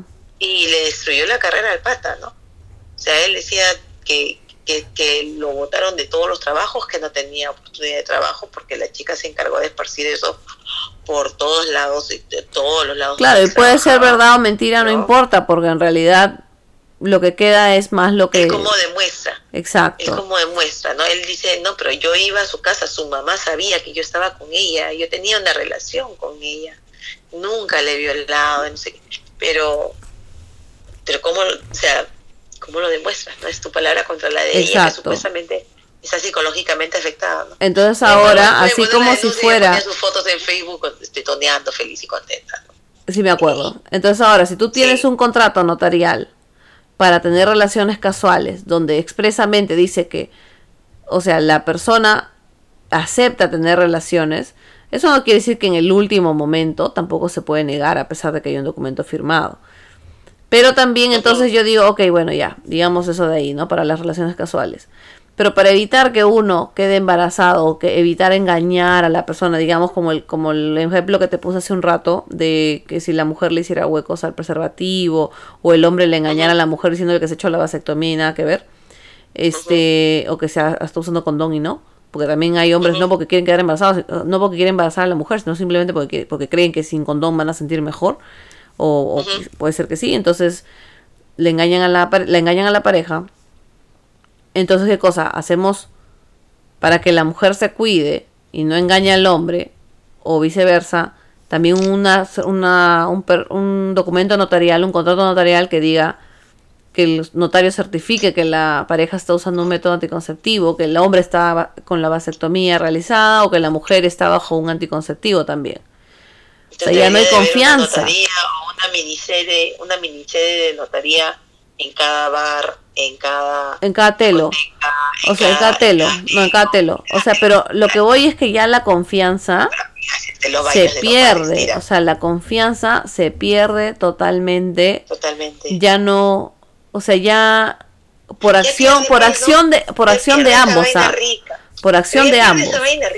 Por el... esa vaina de, de del sexo furtivo, de la aventura, de la adrenalina, de tirar. No sé, pues, eh, no te digo en la playa porque mis amigos me han contado que la arena raspa, pero ponte, pues, de, de, de tener un sexo casual como de aventura, ¿no? O sea, si vas a tener algo así, tenlo bien, ¿no? Nunca me ha pasado, nunca he sido de las personas que se van con alguien la primera noche que lo conocen o en la primera cita ni nada de eso. Pero no, es que no debería haber un problema si ninguna de las dos personas le va a si una si ninguna persona le va a hacer daño a la otra. No debería haber mayor problema. pero sin embargo lo hay. Por eso digo, o sea, estas cosas están están empezando a crecer más por la por ambas partes. Los hombres sí, los hombres eh, no creo que hay más personalmente ojalá no ofenda a nadie o quizás sí, no creo que hay más feminicidios. Creo que la información llega más rápido. Eso es lo que yo creo. Creo que no, te puedo decir que hay menos feminicidios porque igual yo siento que eso, o sea, un hombre que mata a una mujer solo por ser mujer o porque es su expareja y no la puede tener, porque esos son, la, esos son los conceptos del feminicidio, o sea, es una matar a una mujer que es que está dentro de tu dentro de tu dependencia, digamos, de alguna manera, tu enamorada, tu, o sea, cualquier persona que sea relacionada a ti, que sea mujer, que esté dentro de tu de tu círculo, es un feminicidio. Entonces, yo creo que hacerlo por eso es una enfermedad. Es como los violadores. Los violadores son, o sea, no es que hay más violadores, sino que es una enfermedad. Ya hay una enfermedad. No quiere decir que porque, o sea, que porque hay violadores quiere decir que este, tus hijos o, mis hijos o mi esposo va a ser violador también. Simplemente hay que identificar en quién, ¿no? ¿Quién puede tener esa enfermedad? Que la verdad que no lo puede saber este no lo puedes saber, o sea, tú lo puedes llevar a tus hijos al, al, psicólogo, al psiquiatra y no es que, claro, no es que te van a decir, oh, sí, él va a ser violador de grande, ¿no? Este, pero sí creo que, la información llega más rápido, por eso es que nos enteramos más. A mí me ha tocado tener amigas que sí les ha pasado esto de que en la noche que conocen a la persona o en, o en la primera cita que conocen a una persona eh, se van con él a la cama. He tenido amigas que han hecho eso. Mi recomendación es que, bueno, si bien, bien es cierto, una persona soltera puede hacer con su cuerpo lo que quiera. Yo, un amigo mío eh, me decía un, refrán medio, medio fuerte, ¿no? Pero me decía, mira, si tú eres soltera, tú puedes hacer de tu concha un carnaval y de tu poto un florero, si te da la gana es la verdad. En el caso de que tú quieras hacer eso, cuídate. Eh, no te cuesta mucho. En, la, en los centros de salud tú vas y pides eh, anticonceptivos y te preguntan de cuáles quieres. O sea, los tienes ahí. Los, los anticonceptivos son gratuitos en cualquier poste. Así es. Entonces, a lo mucho te dirán, paga tu, por tu carnet, paga seis soles. Paga sus seis soles, vas a te explica la obstetriz o la, la persona encargada, la técnica, esas son las opciones, ¿cuál deseas tú? ¿Deseas pastillas? ¿Deseas la inyección? ¿Deseas los condones? Tú dices, ya, las pastillas. Ok, el primer, la primera cita te dan pastillas por un mes. A la segunda cita, o sea, al mes regresas y te dan las pastillas o el plan o el método anticonceptivo que tú desees por cuatro meses. O sea, si son pastillas o son condones por cuatro meses y es gratis. Entonces, sale más barato cuidarse. O sea, si tú sabes que, tú sabes, pues, ¿no? Que es así media eléctrica, o si el hombre sabe que es medio eléctrico, nada, cuesta más que un poco de tiempo. Cuesta, por eso digo, cuesta más barato cuidarse que practicarse un aborto, porque igual una, un aborto es una cirugía y cualquier cirugía es peligrosa, o sea, no importa que sea, claro, si es practicada ilegalmente, obviamente tiene mucho más riesgo, ¿no? Pero cualquier cirugía es, es riesgosa. Pero bueno, ahora vamos a lo que te quería decir, que era como, más o menos tengo una idea de todo lo que tendría que hacer un legislador para legislar esta ley. No es muy largo, es pequeño porque ya nos vamos para las dos horas y no creo que sea ya más aburrido. Entonces, para legislar, más o menos por dónde tiene que ir la línea, qué es lo que hace los legisladores, ¿no? Primero, van a ver si, si es el aborto, o sea, cómo lo catalogan, ¿no? Como una interrupción del embarazo, van a, van a darle una idea, una forma científica, ¿no? Para lo que es la palabra el aborto. Obviamente con ayuda de médicos definición, ¿no? En lo que es definición. Luego van a preguntarse, ¿es un asesinato? O sea, ahí viene la parte moral, la parte religiosa, ahí vienen las opiniones encontradas de diferentes posiciones, ¿no?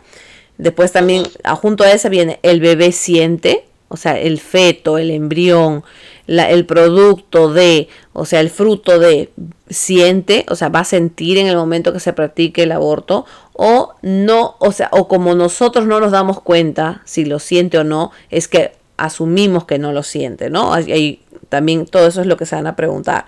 Luego la religión, porque obviamente, a pesar de que el Perú es un país laico, tiene, de todas maneras va a tener una influencia religiosa, sobre todo si es que no es en este congreso que dura un año, cuatro meses, puede ser en el siguiente que ingrese, si es que hay muchas voces este, de izquierda religiosa o derecha religiosa, ¿no? También hay izquierda religiosa.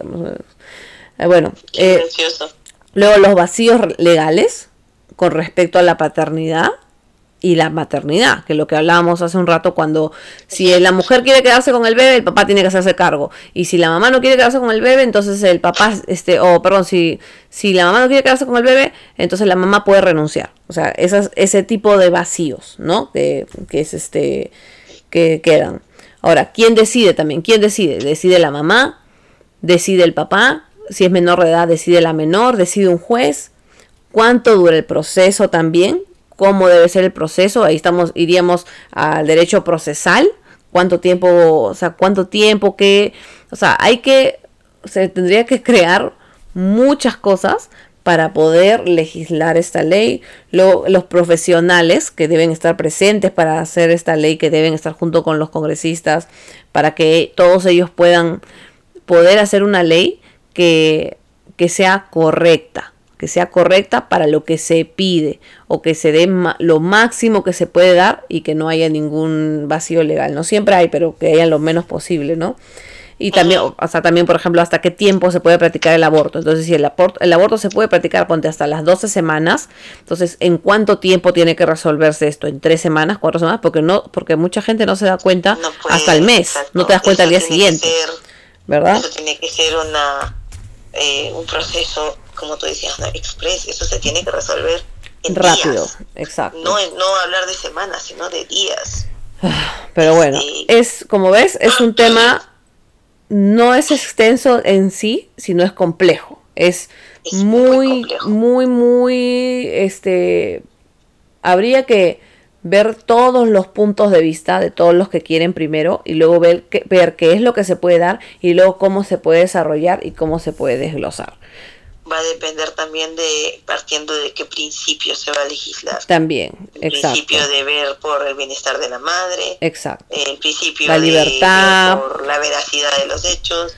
El principio de velar por el bien superior que, viene a ser el niño. ¿Quién va a ser el bien superior? Obviamente también hay que ver, o sea, ok, ya, está, está esto de acá. este congreso no lo podría hacer porque este congreso es muy corto, esto es un tema muy, como, ahí, ahí sí entra la palabra, es muy extenso de, de, discutir, pero no creo que este congreso lo pueda hacer, pero yo creo que el próximo congreso podría tomarse unos 3, 4 años para simplemente dejar todo bien, bien en claro y quizás legislarlo.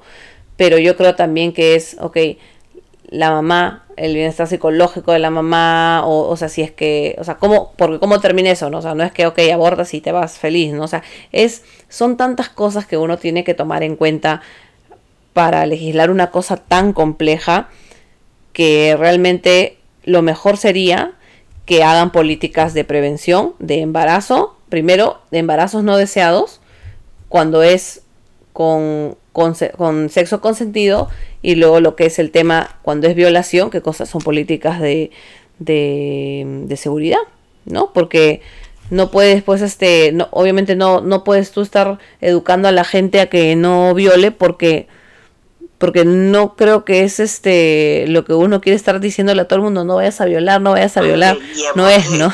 Aunque a veces uno dice... En, todo caso, enfocarnos en la salud mental, ¿no? Un violador es una persona que mentalmente no está bien. Pero, o sea, la cosa es que sale más barato. O sea, sale más barato hacer esta ley o sale más barato invertir en políticas para prevenir embarazos no deseados, este, pero educando, educando, ¿no? O sea, de educación, políticas de educación para embarazos no deseados, em, como tú dices, de salud mental también, para detectar, este, prevenir. Y tú sabes que por lo general un violador es una persona que en su niñez ha sido violentado o violado también. Sí, me imagino. es, es, la incidencia de esto es, es grande, es grande. Es como los abusadores. ¿no? Un abusador de grandes porque en su niñez ha visto. Es, en mayoría, pero no creo que sea todo, en mayoría. Pero lo que sí, por ejemplo, te voy a decir, hace un este, hace unos días, un par de días, estaba conversando con unos amigos aquí, y aquí hay una cárcel que tenemos en California, y había un brother que entró ahí, no me acuerdo cuál era el delito que cometió, pero esto, estaba ahí adentro y veía que los que habían dos pederastas que estaban como haciendo alarde de que habían violado a unos niños, que los habían manoseado, matado, no sé. Y el pata que estaba ahí le llegó y dijo, bueno, ya estoy acá adentro, y los mató a los dos pederastas adentro de la cárcel. Y dijo de que si lo volvería a hacer, si, si tengo la oportunidad de hacerlo, lo vuelvo a hacer. ¿Y él por qué estaba en la No recuerdo, pero no era por pederasta, pero no me acuerdo qué cosa era. No era por ningún delito sexual. No, no, no, no. Pero imagínate. O sea, yo me quedé pensando, pucha. No sé si esto es algo. criminales tienen sus límites entonces. Sí, no sé. Hasta ahí creo que fue una, un granito de moral, creo que en algún momento, una pizca de luz, un rayo de moral. Una chispita de luz dentro de la casa. Así es. Bueno, amiga. Entonces, conclusiones, conclusiones o pensamientos finales. Yo estoy a favor del aborto dependiendo, siempre, ¿no? Dependiendo. Tú no me dices, ¿no? Yo estoy a favor del aborto en los casos de violación. Ok. De una menor de edad. Y en los casos de una mujer eh, debería de ser observado, porque de todas maneras el aborto es un proceso que te marca. Lógico. Y, si ya tienes que lidiar con el tema de, de la marca que te deja una violación, a eso sumarle de manera que va a ser ahí nomás, pues, ¿no? Obviamente. Sí, es bien complicado, bien, bien complejo. del aborto eh, tendría que ser evaluado, ¿no? ¿Qué, qué, daño, el costo-beneficio, a costa de que esa persona se, se libera del aborto, ¿no? ¿Qué daño le puede, le puede dejar? Solamente en ese caso estoy eh, a favor del aborto y que el aborto sea de manera gratuita, no asumido por el Estado. Ya, ok. De, ninguna otra forma que sea gratuita. Ok. Bueno, amiga, ya hemos llegado al final de este capítulo. Eh, sí, bien fuerte, complejo. Gracias a todos los que respondieron las encuestas, la encuesta, las preguntas. Muchísimas gracias. Y bueno, pues no se olviden de seguirnos en nuestras redes sociales, en Twitter y en Instagram como las tías random. Y bueno, pues ya en Facebook está. ¿no? En Facebook no, no tenemos Facebook. Pero también pueden buscarlos en, en, YouTube. Ahí están los capítulos. Y en Spotify. Y en, Spotify, por supuesto. Entonces ya la próxima semana le estaremos subiendo el siguiente capítulo. Todavía no les voy a decir de qué cosa es. Pero ya es un poco más relajado. No es tanto como esto. No fue con. No, no es tan pesado como el de hoy. Ni tan largo. ya bueno, amiga, ya estamos hablando. Cuídense, chicos, cuídense porque escuchas. Gracias, pues. Déjenos sus comentarios, por favor, en Twitter, en Instagram. En Queremos saber sí. Qué tal. Porfitas. Y en YouTube también, ¿no? ¿Qué tal les Así es. Voy a subir los resultados de la encuesta en el Instagram en fotos para que los puedan ver ustedes mismos. Y bueno, pues ahí si quieren opinar, opinan. Pero la encuesta ya se cerró. O sea, ya no la pueden responder. Así okay. Piña. Piña. que les vaya bien a todos podcast escuchas y que la pasen bien. Cuídense, disfruten del verano, lo que queda del verano. En Perú. En Perú, sí. Bueno, sí. ok, chao amiga. Y en otros lados, pásenla bonito. Pásenla chao, amiga. Un beso. Un beso, bye bye. Bye bye.